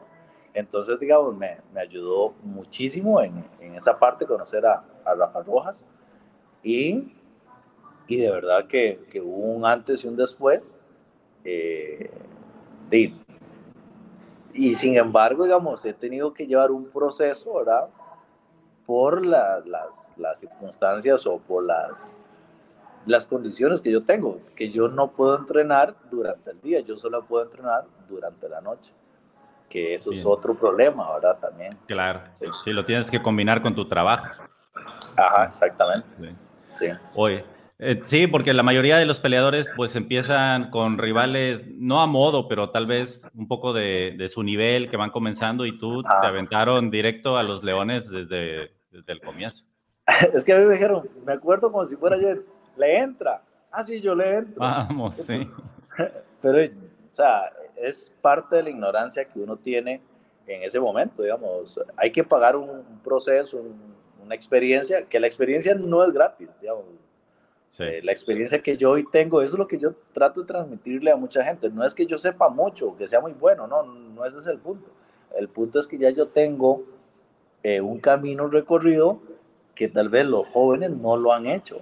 Entonces, digamos, ya yo sé lo que es eh, de decir, no, no, yo peleo con fulano. Ya sé que, que no se puede hacer, ¿me entendés? Y, más, más, en ese momento, digamos, eh, un peleador como Daniel Salas, Daniel tenía un récord como... Excelente, te pudiste volver a conectar al mismo, al mismo link. Bien. Eh, estábamos hablando de, Daniel Salas. Sí, digamos, en ese momento Daniel Salas, Daniel Salas venía con un, con un récord como de 12-7 o 12 algo. Eh, y, yo, y para mí era la segunda pelea profesional. Profesional porque yo me pongo a ver el equipo hoy, digamos, que uno conoce un poco más y, el equipo que está detrás de Daniel Salas y la academia donde viene. Y, yo humildemente digo, yo estaba a años luz de Daniel Salas. O sea, lo que es es en preparación, en experiencia, digamos, eh, fue muy irresponsable enfrentar a Daniel Salas. De hecho, digamos, mucha gente eh, lo toma esto a la ligera, pero, pero es en serio. Un peleador de MMA eh, es un peleador letal. Digamos, tú tienes que tomártelo en serio. Tienes que tomártelo como, como tal. Es un, es un peligro. No puedes entrenar tres veces por semana y pretender eh, pelear contra un peleador que se prepara seis veces a la semana, que tiene un equipo detrás, que tiene conocimiento, que tiene, o sea, solo un loco hace esas cosas. A mí me dijeron, pelea con él, así yo, vámonos, O sea, por dicha, por dicha no me mató, ¿verdad? Sí, no, por algo te digo que las personalidades de los peleadores son, son especiales.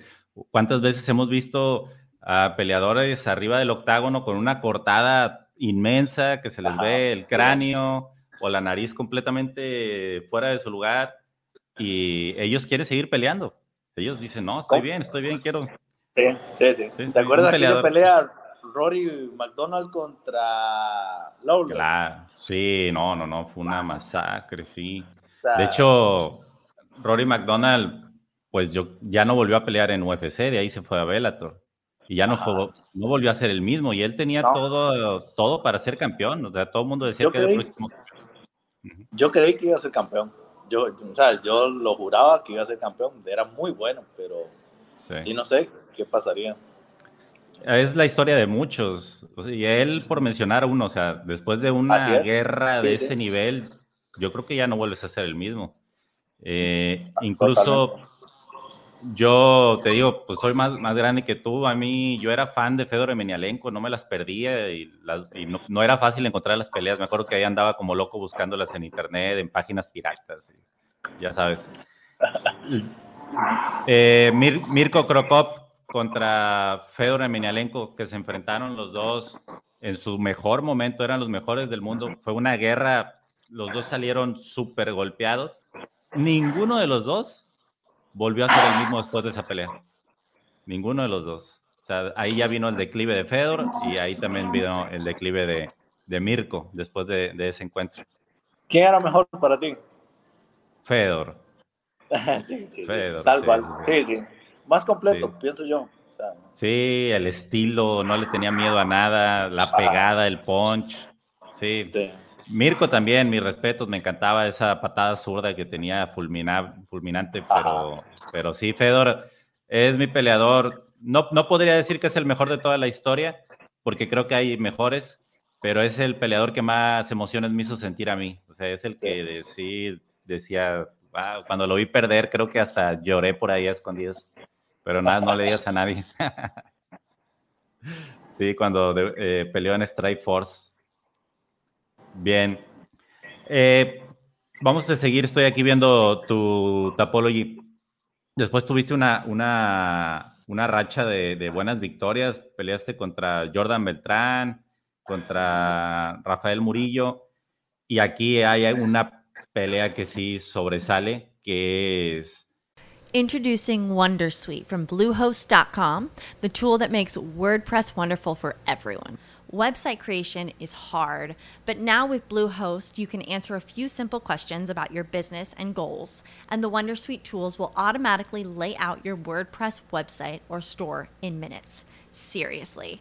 From there, you can customize your design, pick your brand colors, and add blocks. No custom theme or coding required. You'll get content suggestions that you can keep or revise, and with Yoast SEO built in, we automatically help you get found in search engines. From step by step guidance to suggested plugins to an AI powered help bot, our built in tools make WordPress wonderful for everyone.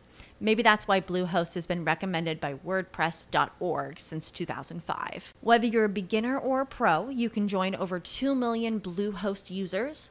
Go to bluehost.com slash wondersuite. That's bluehost.com slash wondersuite.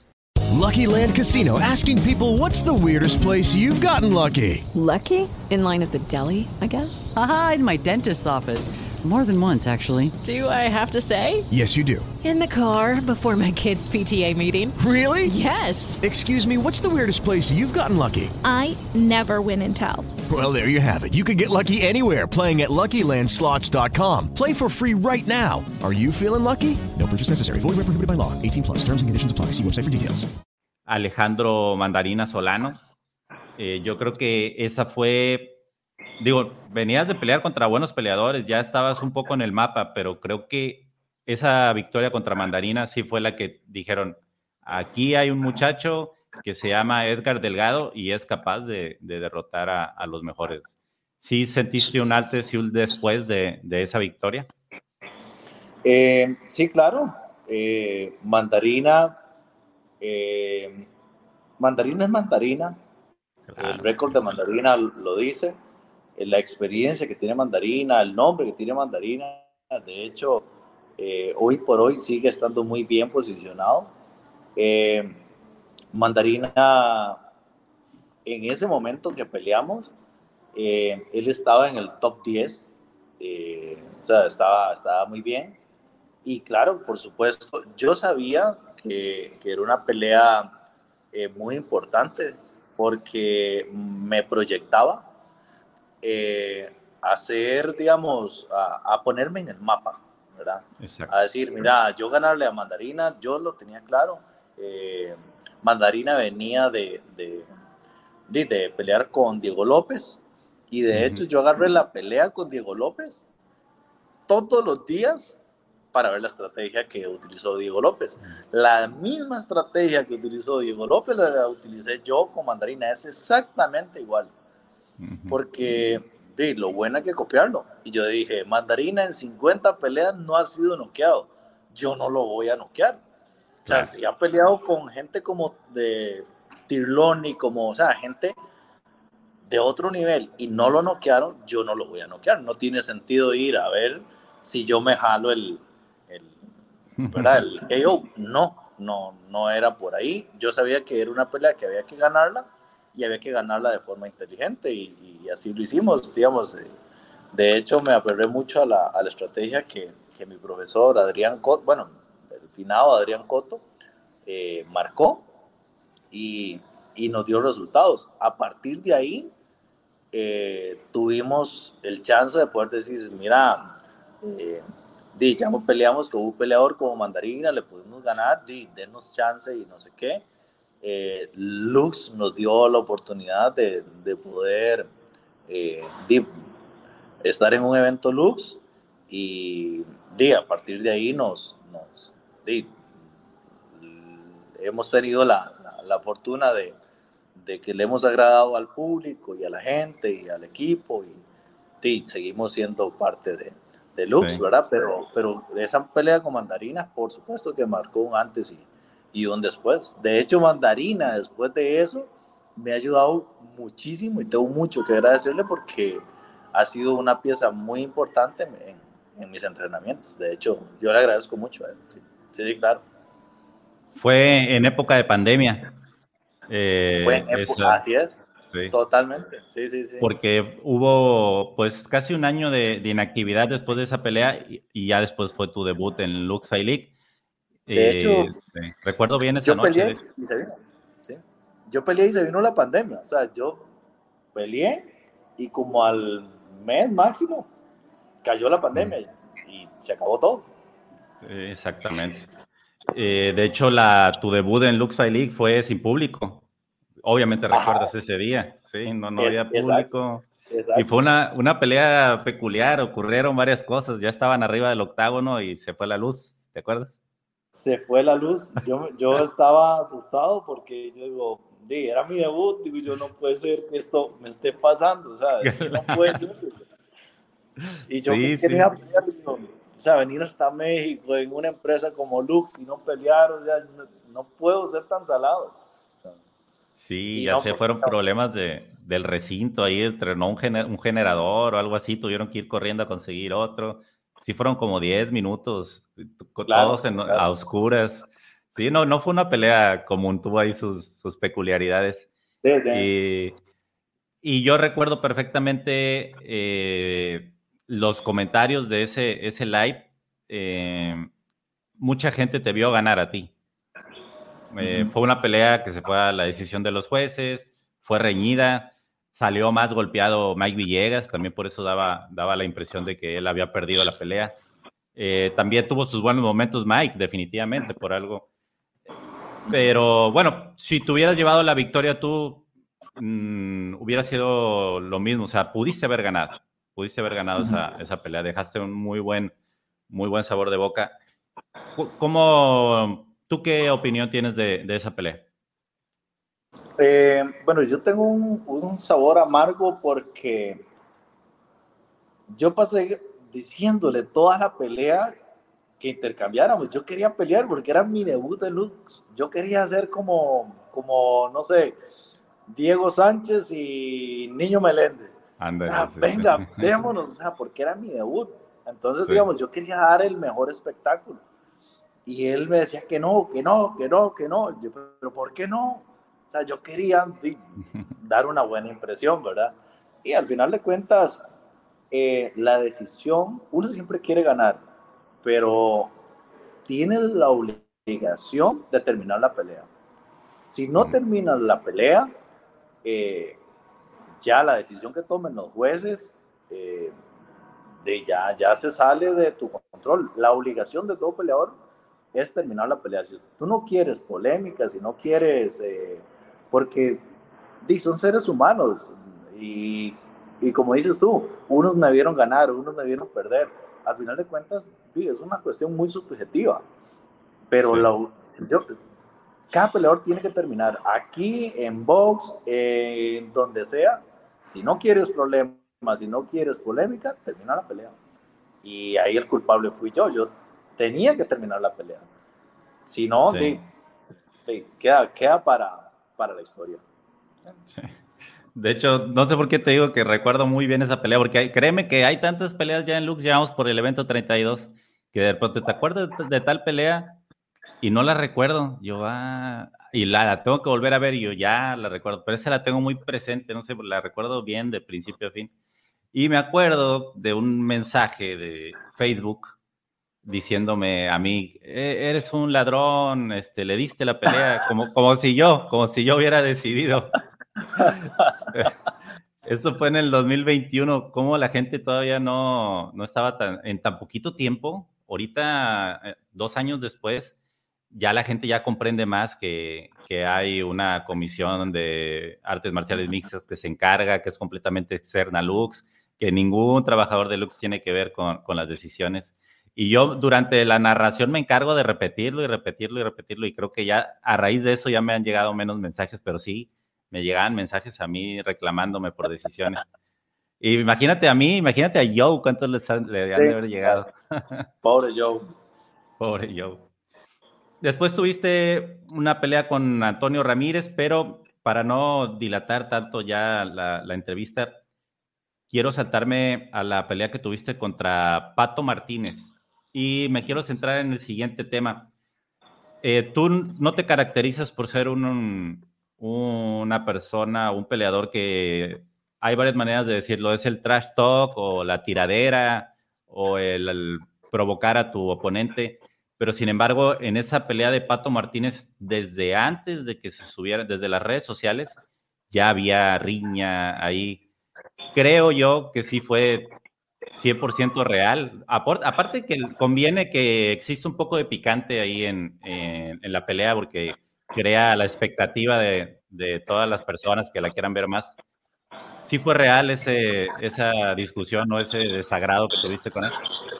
Ok, hay, hay, hay una cuestión que tal vez mucha gente no sabe y, y no sé si fue bueno o fue malo, pero digamos, en ese momento, tal cual, eh, las redes sociales mías, yo le di mi página, no sé si fue bueno o malo, pero yo le di mi página a Adrián Coto, que era mi profesor en ese momento. Ya Adrián falleció, Adrián falleció hace ah, claro. año pasado. Pero, era tu, tu entrenador físico, sí supe que, eh, que, tuviste una pérdida de un... Sí, sí, me ayudaba en muchas cosas.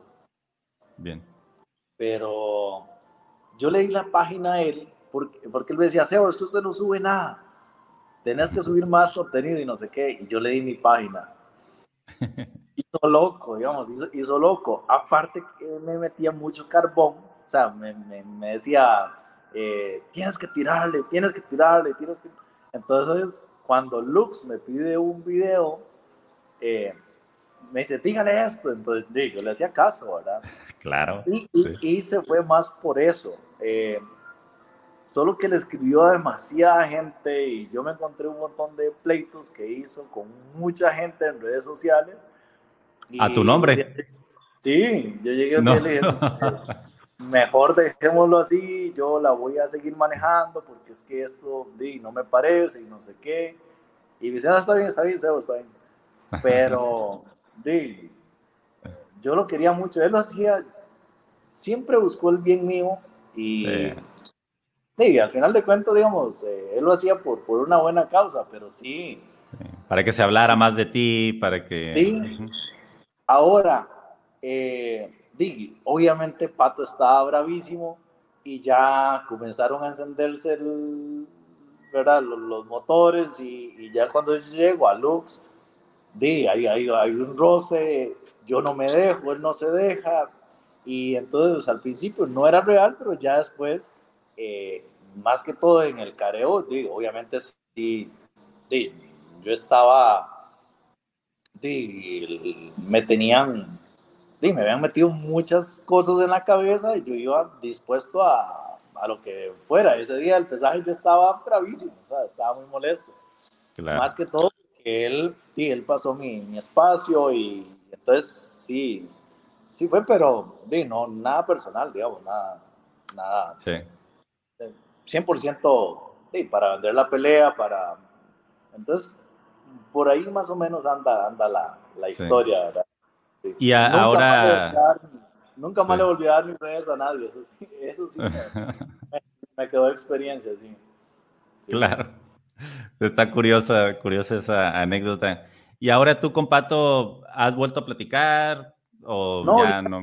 No, lo, lo, vi pelear, eh, no sé, hace un tiempo, pero no, no, como él está, en, no sé, en México, en Estados Unidos, no, no tengo contacto con él. Eh, me gustaría verlo, claro que sí. A mí me, me, encanta platicar con todos los peleadores con los que he compartido jaula o, o, o tatami o o sea, yo no tengo nada personal con nadie, digamos, al final de cuentas. Claro. Sí me cabreo antes de la pelea, digamos, con quien sea. Pero una vez que termine el combate, ya todo bien. Sí. Pues sí, son, son colegas, son dos personas persiguiendo el mismo sueño, ¿no? Sabes que también hay sacrificio. Y... Sí, sí, no, no, no, nada personal. Bien, después eh, ya tuviste una pelea fuera de Lux, en INF, que es algo, eh, las siglas es algo de Nicaragua, ¿no? Eh, no, No, es- eso es otra promotora. INF es, Ah, es Integración Fight. Ok, Sí. ok, ok. Sí, la estaba confundiendo con otra, sí, sí, sí. Eh, Nicaragua tiene INF, de hecho. Sí, O I- I- IFC o no sé, algo así es. Sí, que la N es de Nicaragua. sí, no me acuerdo cuáles sí. son las siglas. de Sí, la- sí, por ahí anda, sí. Pero, pues también un rival de mucha categoría. Eh, Sí, de hecho, Sí. Sí, sí, claro, es un, un rival, un rival duro. Eh, yo lo vi contra eh, este mexicano, pelearon en Lux, de hecho, yo lo vi contra, Macio, eh, contra Macio. sí, gran contra pelea. Macio, Ujú. y fue muy buena pelea. eh, vi lo bueno y lo malo. Entonces, a partir de ahí hicimos una estrategia. Eh, esa pelea la había pactado Coto, Adrián Coto. Cuando Adrián muere, eh, de yo, él, él había pactado y yo, yo hago, de, él había dado la palabra y yo dije, no, de, Adrián la pactó, yo la sostengo. Porque de, cosa fea es decir, sí, yo peleo y después no, no, ya no. Entonces, él había pactado a nombre mío y, de, yo sos- sostengo la palabra que él pactó, ¿verdad? Porque él era. Entonces, hicimos la estrategia. Fue una pelea muy triste porque di, Adrián era para mí una persona extremadamente importante, digamos. Di, Sí, una persona, pero muy importante.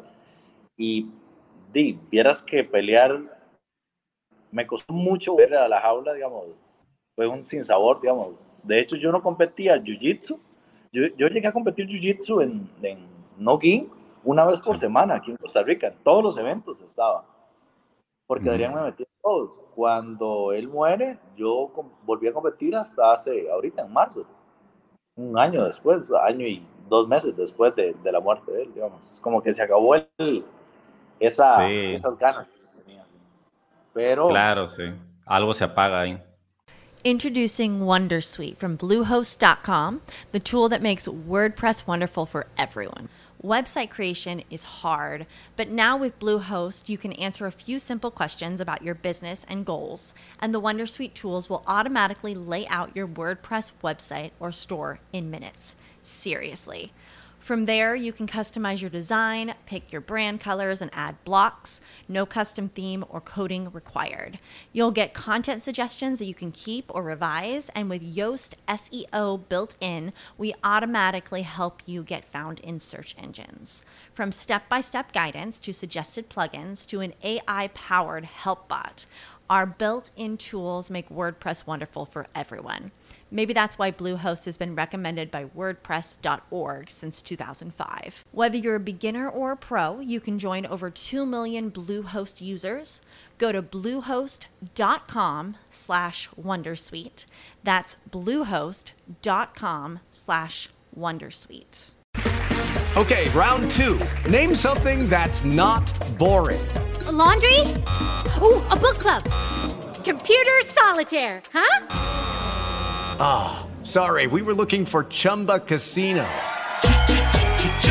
That's right. ChumbaCasino.com has over 100 casino style games. Join today and play for free for your chance to redeem some serious prizes. ChumbaCasino.com. No purchase necessary. Void prohibited by law. 18 plus terms and conditions apply. See website for details. Pero sí, la pelea con Dumar, Doa, eh, eh, Dumar Roa fue muy, muy interesante. Eh, eh, una, una pelea muy estratégica. Yo sabía que en el piso era mejor y, sí, fue lo que hicimos, ¿verdad? Seguir la, la estrategia. Sí, sí. Pudimos Esa salir pelea adelante. sí, sí, esa pelea sí la finalizaste, ganaste en el segundo round por Gram and Pound. Eh, después, Sergio eh, Cosio tenía una pelea pactada por el campeonato y me parece que a un mes o menos de un mes antes de que fuera la pelea, este Roger García sufre una lesión y sales tú de, de emergente. ¿Cuánto fue? Sí, fue aproximadamente, fueron unas semanas, ¿no? Fue, fue poquito Un- tiempo. unos 20 como 22 días por ahí, una cuestión así. Sí. Y, y sí, sí, no, fue, fue de locos. Sí. Y interesante que siempre te mantienes en forma, o sea, siempre estás entrenando, estás cerca de tu peso, porque no cualquier peleador lo pueden llamar y, está disponible siempre. Y al parecer tú eres de esos que, no se descuida, que sigue em, disciplinado en, sus entrenamientos. Se te presenta esta oportunidad y creo que muchos hasta preferían ver esta pelea de, Cebollero Delgado contra Draco Cosio em, más que la de Roger García. Sí. Y el primer round se acabó la pelea en el segundo 59, un segundo antes, cuatro minutos con 59 segundos, un segundo antes de que, de que se acabara el primer round. Y el round posiblemente te lo habías llevado tú. Sí. Fue un final increíblemente polémico. ¿Estamos de acuerdo?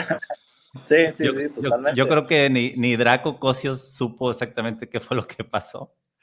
Eh, fue un knockout eh, bastante fuerte, no te lo esperabas ese golpe. Eh, ¿Cómo nos puedes contar eh, esa experiencia? ¿Cómo la viviste desde tu punto de vista?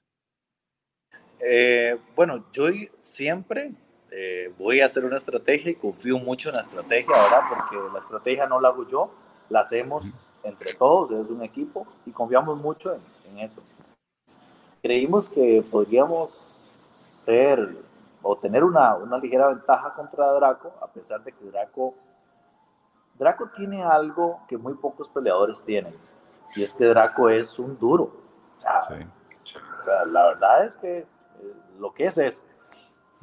Y sabíamos que era una pelea muy difícil, más una pelea que no, no teníamos el campamento para Draco. Draco necesita un campamento todo para él, ¿verdad? Claro y no, lo teníamos. Entonces era apostar por, por, lo que, por, lo que confiábamos más. Sin embargo, ya en la pelea, eh, cada uno tiene su momento y al final de la pelea, según yo, ya, ya, se acababa la pelea, entonces yo me voy a poner de pie. Pero yo me voy a poner de pie como si estuviera sentado en la casa tomando café, ¿verdad? Y es algo, es un error muy pollo, es un error muy, muy novato, pero que es lo primero que lo fue, eh, el equipo de referees te dice, cúbrase en todo momento, en todo momento cúbrase, o sea, esté alerta en todo momento, porque son letales, son peleadores letales, son peleadores que no perdonan, y a mí se me olvidó. Un error caro, que se pagó caro, un aprendizaje que hubo que, que, pagar, o sea, la factura fue carísima, pero sí, un error fatal, no hay nada que decir. Eh, la culpa fue 100% mía. Yo llegué y me, me, descuidé de mi guardia, yo me iba a poner de pie. Draco vio el momento, lo aprovechó. No, hay, no hay nada que decir, nada más que de aprender de eso. Hoy por hoy. No volvió a pasar. o sea, lo primero que hago es cubrirme. O sea, jamás, digamos, ni en el sparring, o sea, me quedó marcado que jamás, o sea, hoy por hoy, cada vez que, que, me voy a poner de pie, me acuerdo de Draco. Entonces, de es parte de, parte del aprendizaje. Pero sí, es un sabor agridulce porque, como decís vos, yo he visto el primer round, ese primer round, una y otra vez, y tal vez yo llevaba una ligera ventaja por el control, por todo lo demás, ¿verdad? Pero... Sí, le habías dañado el ojo también con un golpe. Sí, digamos, hubieron momentos buenos, pero... Sí, no, no, hay mucho que decir. Es parte de, este deporte, sabemos que cualquier cosa puede, puede pasar. Sí, sí. Después, eh, ¿cuánto fue? Cinco meses después, peleaste en Lux 27 contra Walter Reyes. Él venía, venía a debutar. Yo nunca lo había visto pelear a Walter Reyes y sinceramente lo, lo, hiciste ver fácil. Acabamos de ver a Walter Reyes en la cartelera pasada contra Lobo Rivera y fue de las mejores. Buenísima, buena pelea. Buenísima. Muy buena. Y, y, Walter demostró de qué está hecho. O sea, es un chico con muchísimo potencial. Y tú lo hiciste ver como un novato, o sea, lo venciste en el, en el primer round y de qué manera, la verdad me dejaste impresionado con esa, ese ámbar que, que le hiciste. O sea, vaya, dejaste claro que está muy bien fundamentado ese tercer lugar en México que, te muestra Itapology. Eh, ¿Te preparaste específicamente contra Walter? ¿Sí sabías qué peleador era? ¿O llegaste sin saber quién era? No, no, no. Totalmente. Lo estudié muchísimo. Fue un, un, un campamento, digamos, primero no sabíamos que íbamos a pelear con pero cuando nos dimos cuenta, digamos que ya, primero eh, Henry me dice, Edgar, de estar de fijo, peleas, eh, porque Henry en eso es muy ordenado, eh, te dice, peleas dentro de tanto y, y prepárate, porque quiero una buena pelea, así que prepárate. yo comienzo a prepararme, digamos, yo nunca dejo entrenar, pero comienzo a prepararme ya más, más, más duro cuando me doy cuenta de que es Walter, hago toda una estrategia con Walter.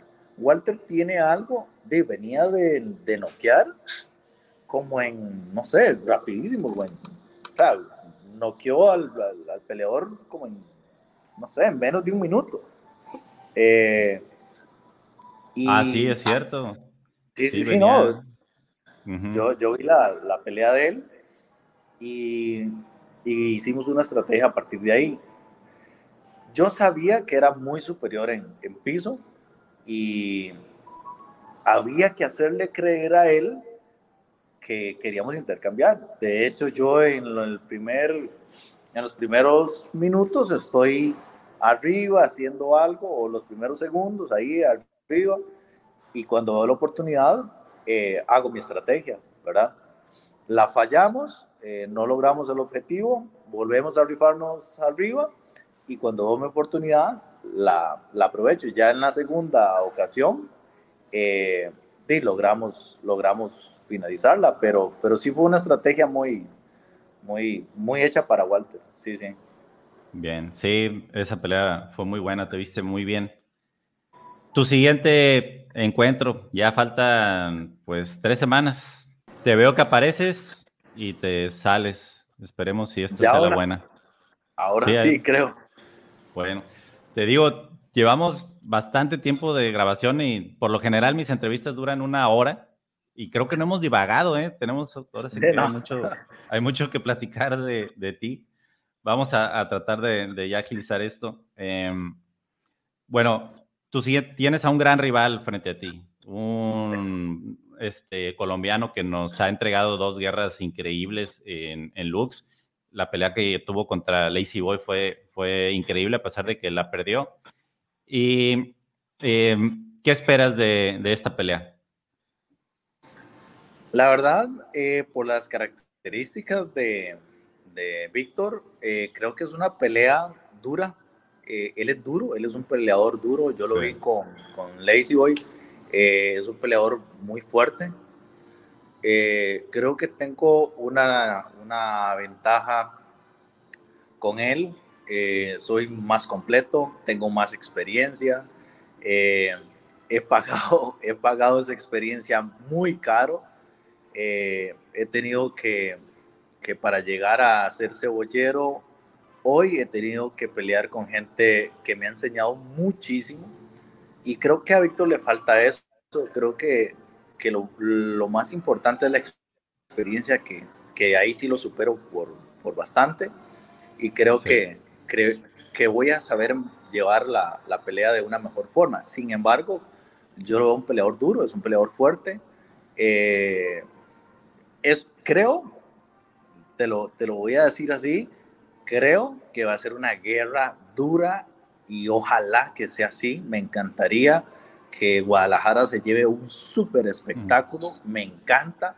Eh, a mí me encanta intercambiar. Yo soy el máximo aficionado de Julio César Chávez. O sea, a mí me encantaban las peleas de Julio César y me encanta. Yo todavía las veo de vez en cuando. Eh, claro. O sea, es que era un tipo que cuando, tú decías, la va a perder, ya lo noqueó, él sacaba ese, ese espíritu guerrero y iba, iba y se bajaba y se bajaba y se bajaba y la ganaba. Entonces, digamos, eh, a, mí, a mí eso me fascina, me encanta. Ahora, yo tengo un fuerte, tengo una, una, una estrategia tengo un equipo haciendo una estrategia, tengo, entonces obviamente vamos a hacer nuestra estrategia, nuestro, pero me encantaría que fuera una guerra. Guadalajara se lo merece, o sea, es, es, lo que la gente quiere ver, es lo que, lo que el público Lux le gusta ver y ojalá que sea así, digamos, me encantaría que fuera una guerra. Estoy, yo me estoy preparando para que sea una guerra, digamos, estoy muy bien preparado. Yo salí de pelear con Walter Reyes en octubre y yo no he parado de entrenar.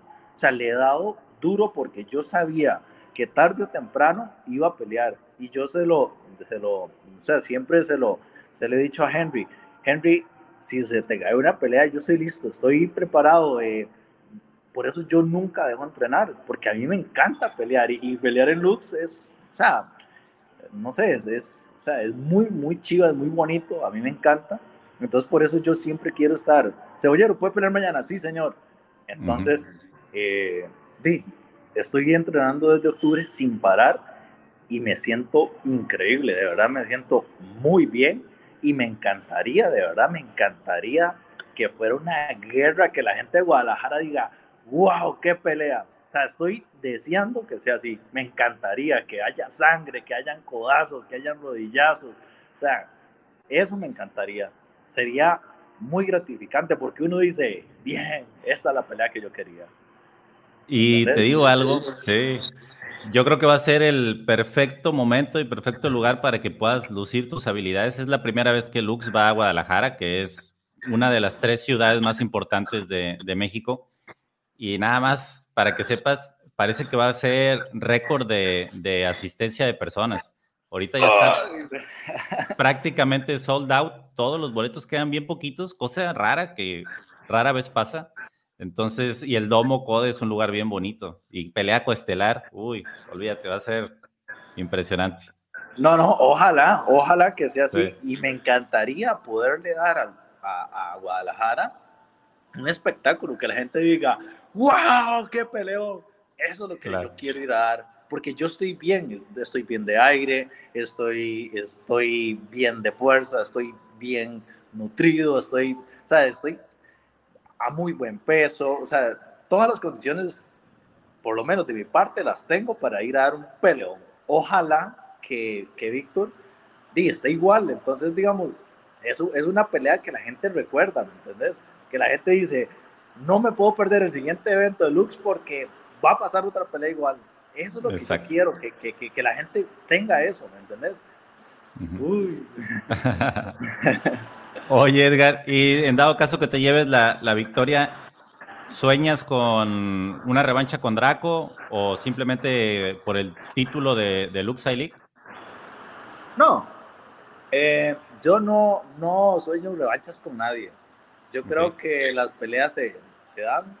Eh, si es lo que, lo que Lux quiere, eh, Henry es un crack en eso. Y, y, lo que él considere bien, está bien. Me gustaría pelear 145, digamos, que es como la categoría de donde yo soy más dominante, donde yo me siento más cómodo. Pero yo estoy a las órdenes de, de Lux, lo que, lo que consideren bien, yo le entro a todo, digamos. Yo no, no tengo problema con eso. Eh, sin embargo, o sea, no, me, como te digo, me gustaría eh, seguir peleando 145. Cuando yo peleo 145 me va muy bien. En 155 soy un poco pequeño, digamos, para, los, para los 155 que hay. Eh, pero, como te digo, yo estoy a las órdenes de lo, de lo que Henry quiera, quiera decir. Digamos, Lux me dice, pelea mañana y pasado mañana y al día siguiente, pues le damos. O sea, no hay problema por eso. Sí, sí, yo entreno fuerte. Sí, sí. Excelente, Edgar. Bueno, pues ya vamos a, a ir a la recta final de, de, esta plática y vamos a cerrar con las seis preguntas que te mandé por ahí por, por Instagram. Son preguntas sencillas, ¿no? No, no es como un examen acá de matemáticas. Eh, pregunta número uno, Edgar. ¿Cuál es o era tu caricatura favorita? Yo creo que al igual que miles de, de personas aquí en, en Latinoamérica. Bueno, mi faula favorita siempre fue Dragon Ball. O sea, yo, sí, por mucho, ¿verdad? O sea, me, me encantaba.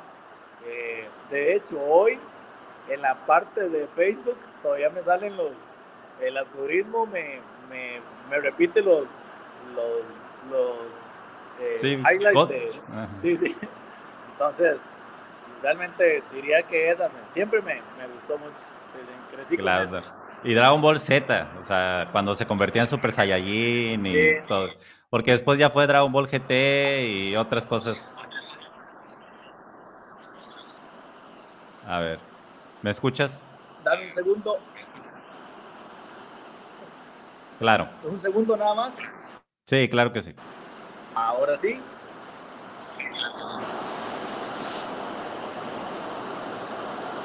¿Me miras? No, se ve en negro y se escucha como un zumbido. Ahora ya, ahora ya te veo. Ajá, ahí está. Es que está lloviendo una cantidad pero impresionante. Ah, bien, y sí se escucha, ¿eh? Bueno, vámonos rápido. ¿Cuál es el peleador que más ha influenciado tu carrera, Edgar? Por mucho Julio César Chávez. O sea, ese es el... Ah, sí. Yo me hubiera encantado ser Julio César Chávez. Yo creo que a todo el mundo, pero a mí me, me fascina. eh, o sea, la carrera que tuvo él, la vida eh, tan, tan, con tantos altibajos, te enseña mucho, digamos, si le sacas lo positivo, aprendes muchísimo de la vida de, Julio- de Julio César Chávez, o sea, realmente hay mucho para aprender de él. Claro. Y sí, a lo largo de, de esta plática lo has mencionado como tres ocasiones, entonces creo que ya, ya veía venir esa, esa respuesta. Eh, ¿Nos puedes dar tres recomendaciones de algún contenido que te inspire? Hace rato mencionaste Pablo Coelho, eh, creo. O no, no, creo que mencionaste otro, otro autor, pero me diste a entender que te gusta leer. ¿Algún libro que nos puedas recomendar? Ok, yo puedo recomendar eh, mi libro favorito, por mucho, es El Principito. Uy, sí. ¿Lo has clásico. leído? Sí, sí, lo Por leí, me encanta. Eh, cuando uno está en primaria, le enseñan que es un niño para un libro para niños. Yo lo he leído, Sí. no sé, demasiadas veces y, y aprendo mucho de él en todos los temas. Y creo que, que todo el mundo o todos los adultos deberían de leerlo. Creo que es un libro muy completo.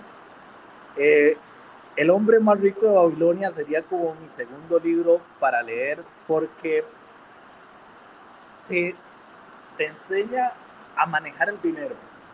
Creo que, que es un libro eh, que te enseña muchas cosas, a, ser prudente, a, o sea, tiene, tiene mucho que, que, que- que aprender uno de, de- de ese libro. Me parece muy completo. Eh, creo que, que, que sería como, como uno de los libros más importantes o, lo- o el que más me, me ha influido eh, para mí. Y El laberinto de la soledad. Bien. No, no lo he leído. Es bueno. Eh, léelo. Buenísimo. Sí, sí, sí. Perfecto. Excelentes recomendaciones. Y siempre que alguien me recomienda algo aquí, créeme que trato de, de buscarlo. A lo mejor no lo Sí. leo, pero lo busco en audiolibro o algo así para poderlo, poder saber de qué trata. Cuarta pregunta. ¿Qué significa el éxito para ti, Edgar? ¿Qué significa el éxito para mí? Para mí, el éxito, por lo menos, creo que el ex- es, es una palabra muy compleja. Sí, eh, claro. Porque, porque es una, una, una palabra muy conceptual de cada quien. Pero para mí el, el- el éxito es poder ser libre para hacer lo que tú quieras.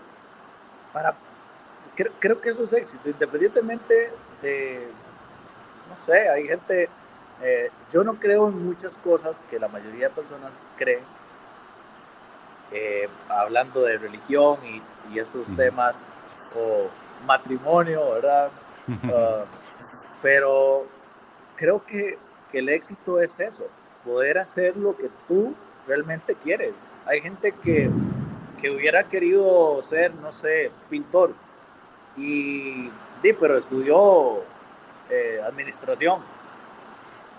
Puña, ¿qué, qué, qué, qué, problema, o sea, qué, qué, qué complicado. O estudió, no sé, ingeniería y quería ser eh, jugador de, de fútbol, o no sé, por dar. Entonces, al final de cuentas, para mí éxito es poder hacer lo que tú deseas, lo que tú quieres realmente.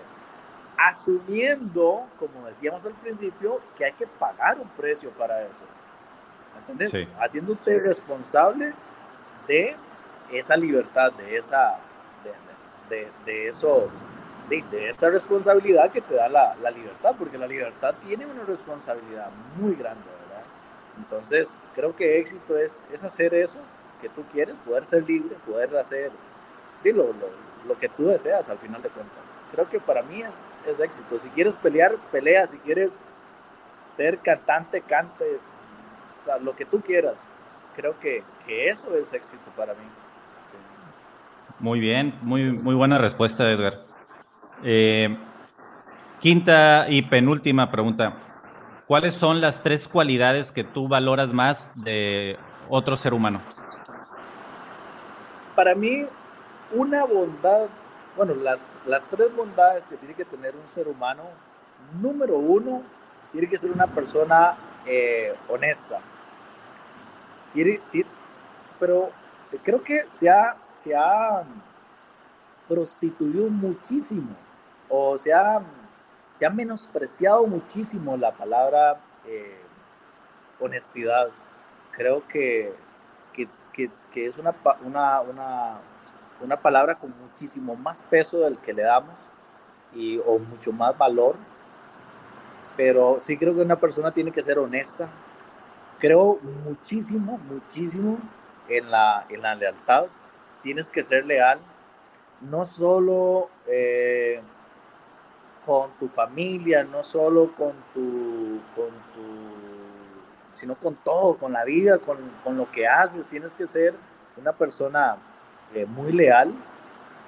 Eh, es incompatible eh, ser una buena persona y ser desleal o es incompatible ser, o sea, yo no, no veo o una persona que no sea que no sea honesta y creo que que para mí una cualidad muy importante que tiene que tener una persona, pero muy, muy, muy importante, es que tenga la capacidad de ser solidario.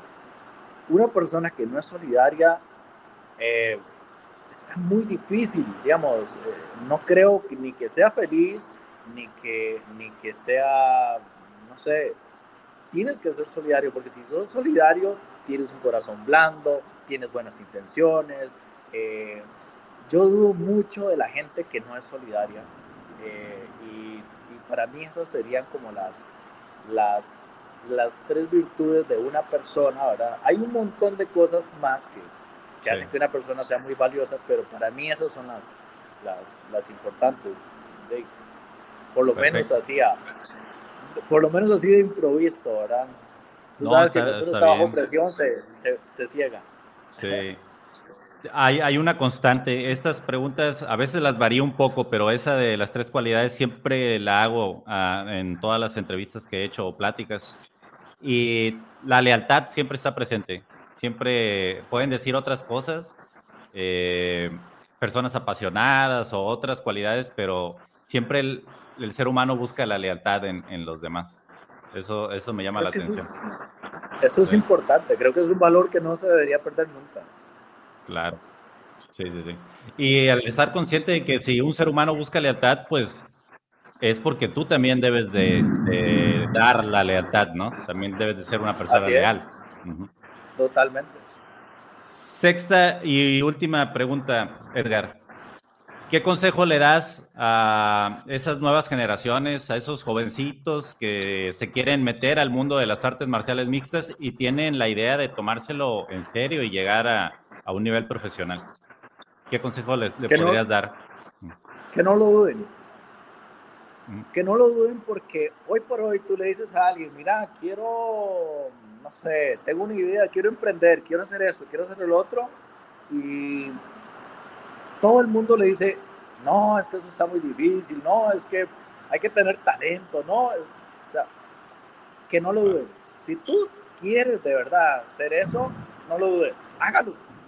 Hoy por hoy, lo más importante es que ya tenemos una plataforma monstruosa en América Latina, y esto no lo digo en vacilón, o sea, es en serio. Tenemos una plataforma monstruosa en América Latina para que cada peleador se desarrolle y se muestre al mundo. ¿Me entendés? O sea, lo más difícil, lo más difícil ya está. Porque hace unos años tú podías ser el mejor del mundo si, si, no, no, tenías un super contacto ahí que te, que te, que te llevara, no sé, a, a UFC, y nadie sabía de ti. Podías ser el mejor del mundo hoy tenemos una plataforma que te da exposición en todo el mundo. Lo único que necesitas es creértela. Decir, mira, yo le voy a poner, voy a hacer las cosas bien, porque ya el camino es más fácil. Entonces, si un joven llega y me dice a mí, mira, yo quiero ser peleador, quiero dedicarme a eso profesionalmente, quiero, dele. Ya lo difícil está. Ya tenemos una plataforma que te, no sé, en cuántos cientos de países se reproduce. ¿Me entiendes? O sea, eso hace 10 años era imposible que un latinoamericano común y corriente eh, lo tuviera. Hoy por hoy, tú lo tienes. Cualquier joven lo tiene, nada más es cuestión de creérsela. Y creérsela, hacer las cosas bien. Eh, obviamente tiene unos requisitos, tiene que seguir un proceso, pero es creérsela. Y Lux lo lleva a lo más alto. O sea, está garantizado. ¿Cuántos peleadores tienen Lux en, en UFC? No, muchísimos, sí. Y se está volviendo como una como una regla de casi casi que el campeón de Lux tiene su oportunidad en UFC. Así es. Entonces, digamos, hoy por hoy está muy fácil. ¿Qué se necesita? Creérsela. ¿Qué es para mí el problema de Latinoamérica? Todo el mundo se la cree, menos el que debería creérsela, que es usted, que soy yo, que es el peleador como tal. Todo el mundo cree, ah, es que usted es buenísimo, es que usted es buenísimo. Y el que menos se la cree es el peleador como tal. Entonces yo le digo a los jóvenes, créasela usted, créasela. Es sí o sí. No importa si el barrio no cree en usted, mientras que usted cree en usted, está el éxito garantizado. Y ejemplos, tenemos ejemplos apabullantes de gente que se la creyó y ha llegado larguísimo. Entonces, creo que es, es el consejo que yo le daría a todos los jóvenes que vienen para arriba, que son miles hoy por hoy en Latinoamérica. Sí, cada vez más. Bien, no, pues esas palabras le, le van a servir mucho a, a, los jóvenes que lleguen a escuchar este podcast, Edgar. Edgar, te agradezco muchísimo el tiempo que me acabas de otorgar. Amigos, en la descripción de este video van a encontrar las redes sociales de Edgar, va a estar tu Instagram, tu Facebook, para que vayan, lo sigan, lo apoyan, lo apoyen. Y pues bueno, estamos en contacto, nos vemos en, tres semanitas más, ahí vamos a estar en Guadalajara. Muchas gracias, Eduardo, siempre, siempre un honor de verdad platicar contigo. Eh, estoy deseando de poder llegar a, a Guadalajara y seguir la conversación, ¿verdad? Claro. Y y a la gente de, de México, de, nos vemos en Guadalajara, estamos listos, eh, esperen un súper evento y, y, no, vamos con todo. Perfecto, señor. Pues un abrazo, hasta allá, cuídate mucho. Pura vida, hasta luego. Bye, bye. Hello, it is Ryan, and we could all use an extra bright spot in our day, couldn't we? Just to make up for things like sitting in traffic, doing the dishes, counting your steps, you know, all the mundane stuff. That is why I'm such a big fan of Chumba Casino. Chumba Casino has all your favorite social casino style games that you can play for free anytime, anywhere with daily bonuses. That should brighten your day a little. Actually, a lot. So sign up now at chumbacasino.com. That's chumbacasino.com. No purchase necessary. VGW Group. Void were prohibited by law. See terms and conditions. 18 plus. With Lucky Land slots, you can get lucky just about anywhere. Dearly beloved, we are gathered here today to. Has anyone seen the bride and groom? Sorry, sorry, we're here. We were getting lucky in the limo and we lost track of time. No, Lucky Land Casino with cash prizes that add up quicker than a guest registry. In that case, I pronounce you lucky. Play for free at LuckyLandSlots.com. Daily bonuses are waiting. No purchase necessary. Void were prohibited by law. 18 plus. Terms and conditions apply. See website for details.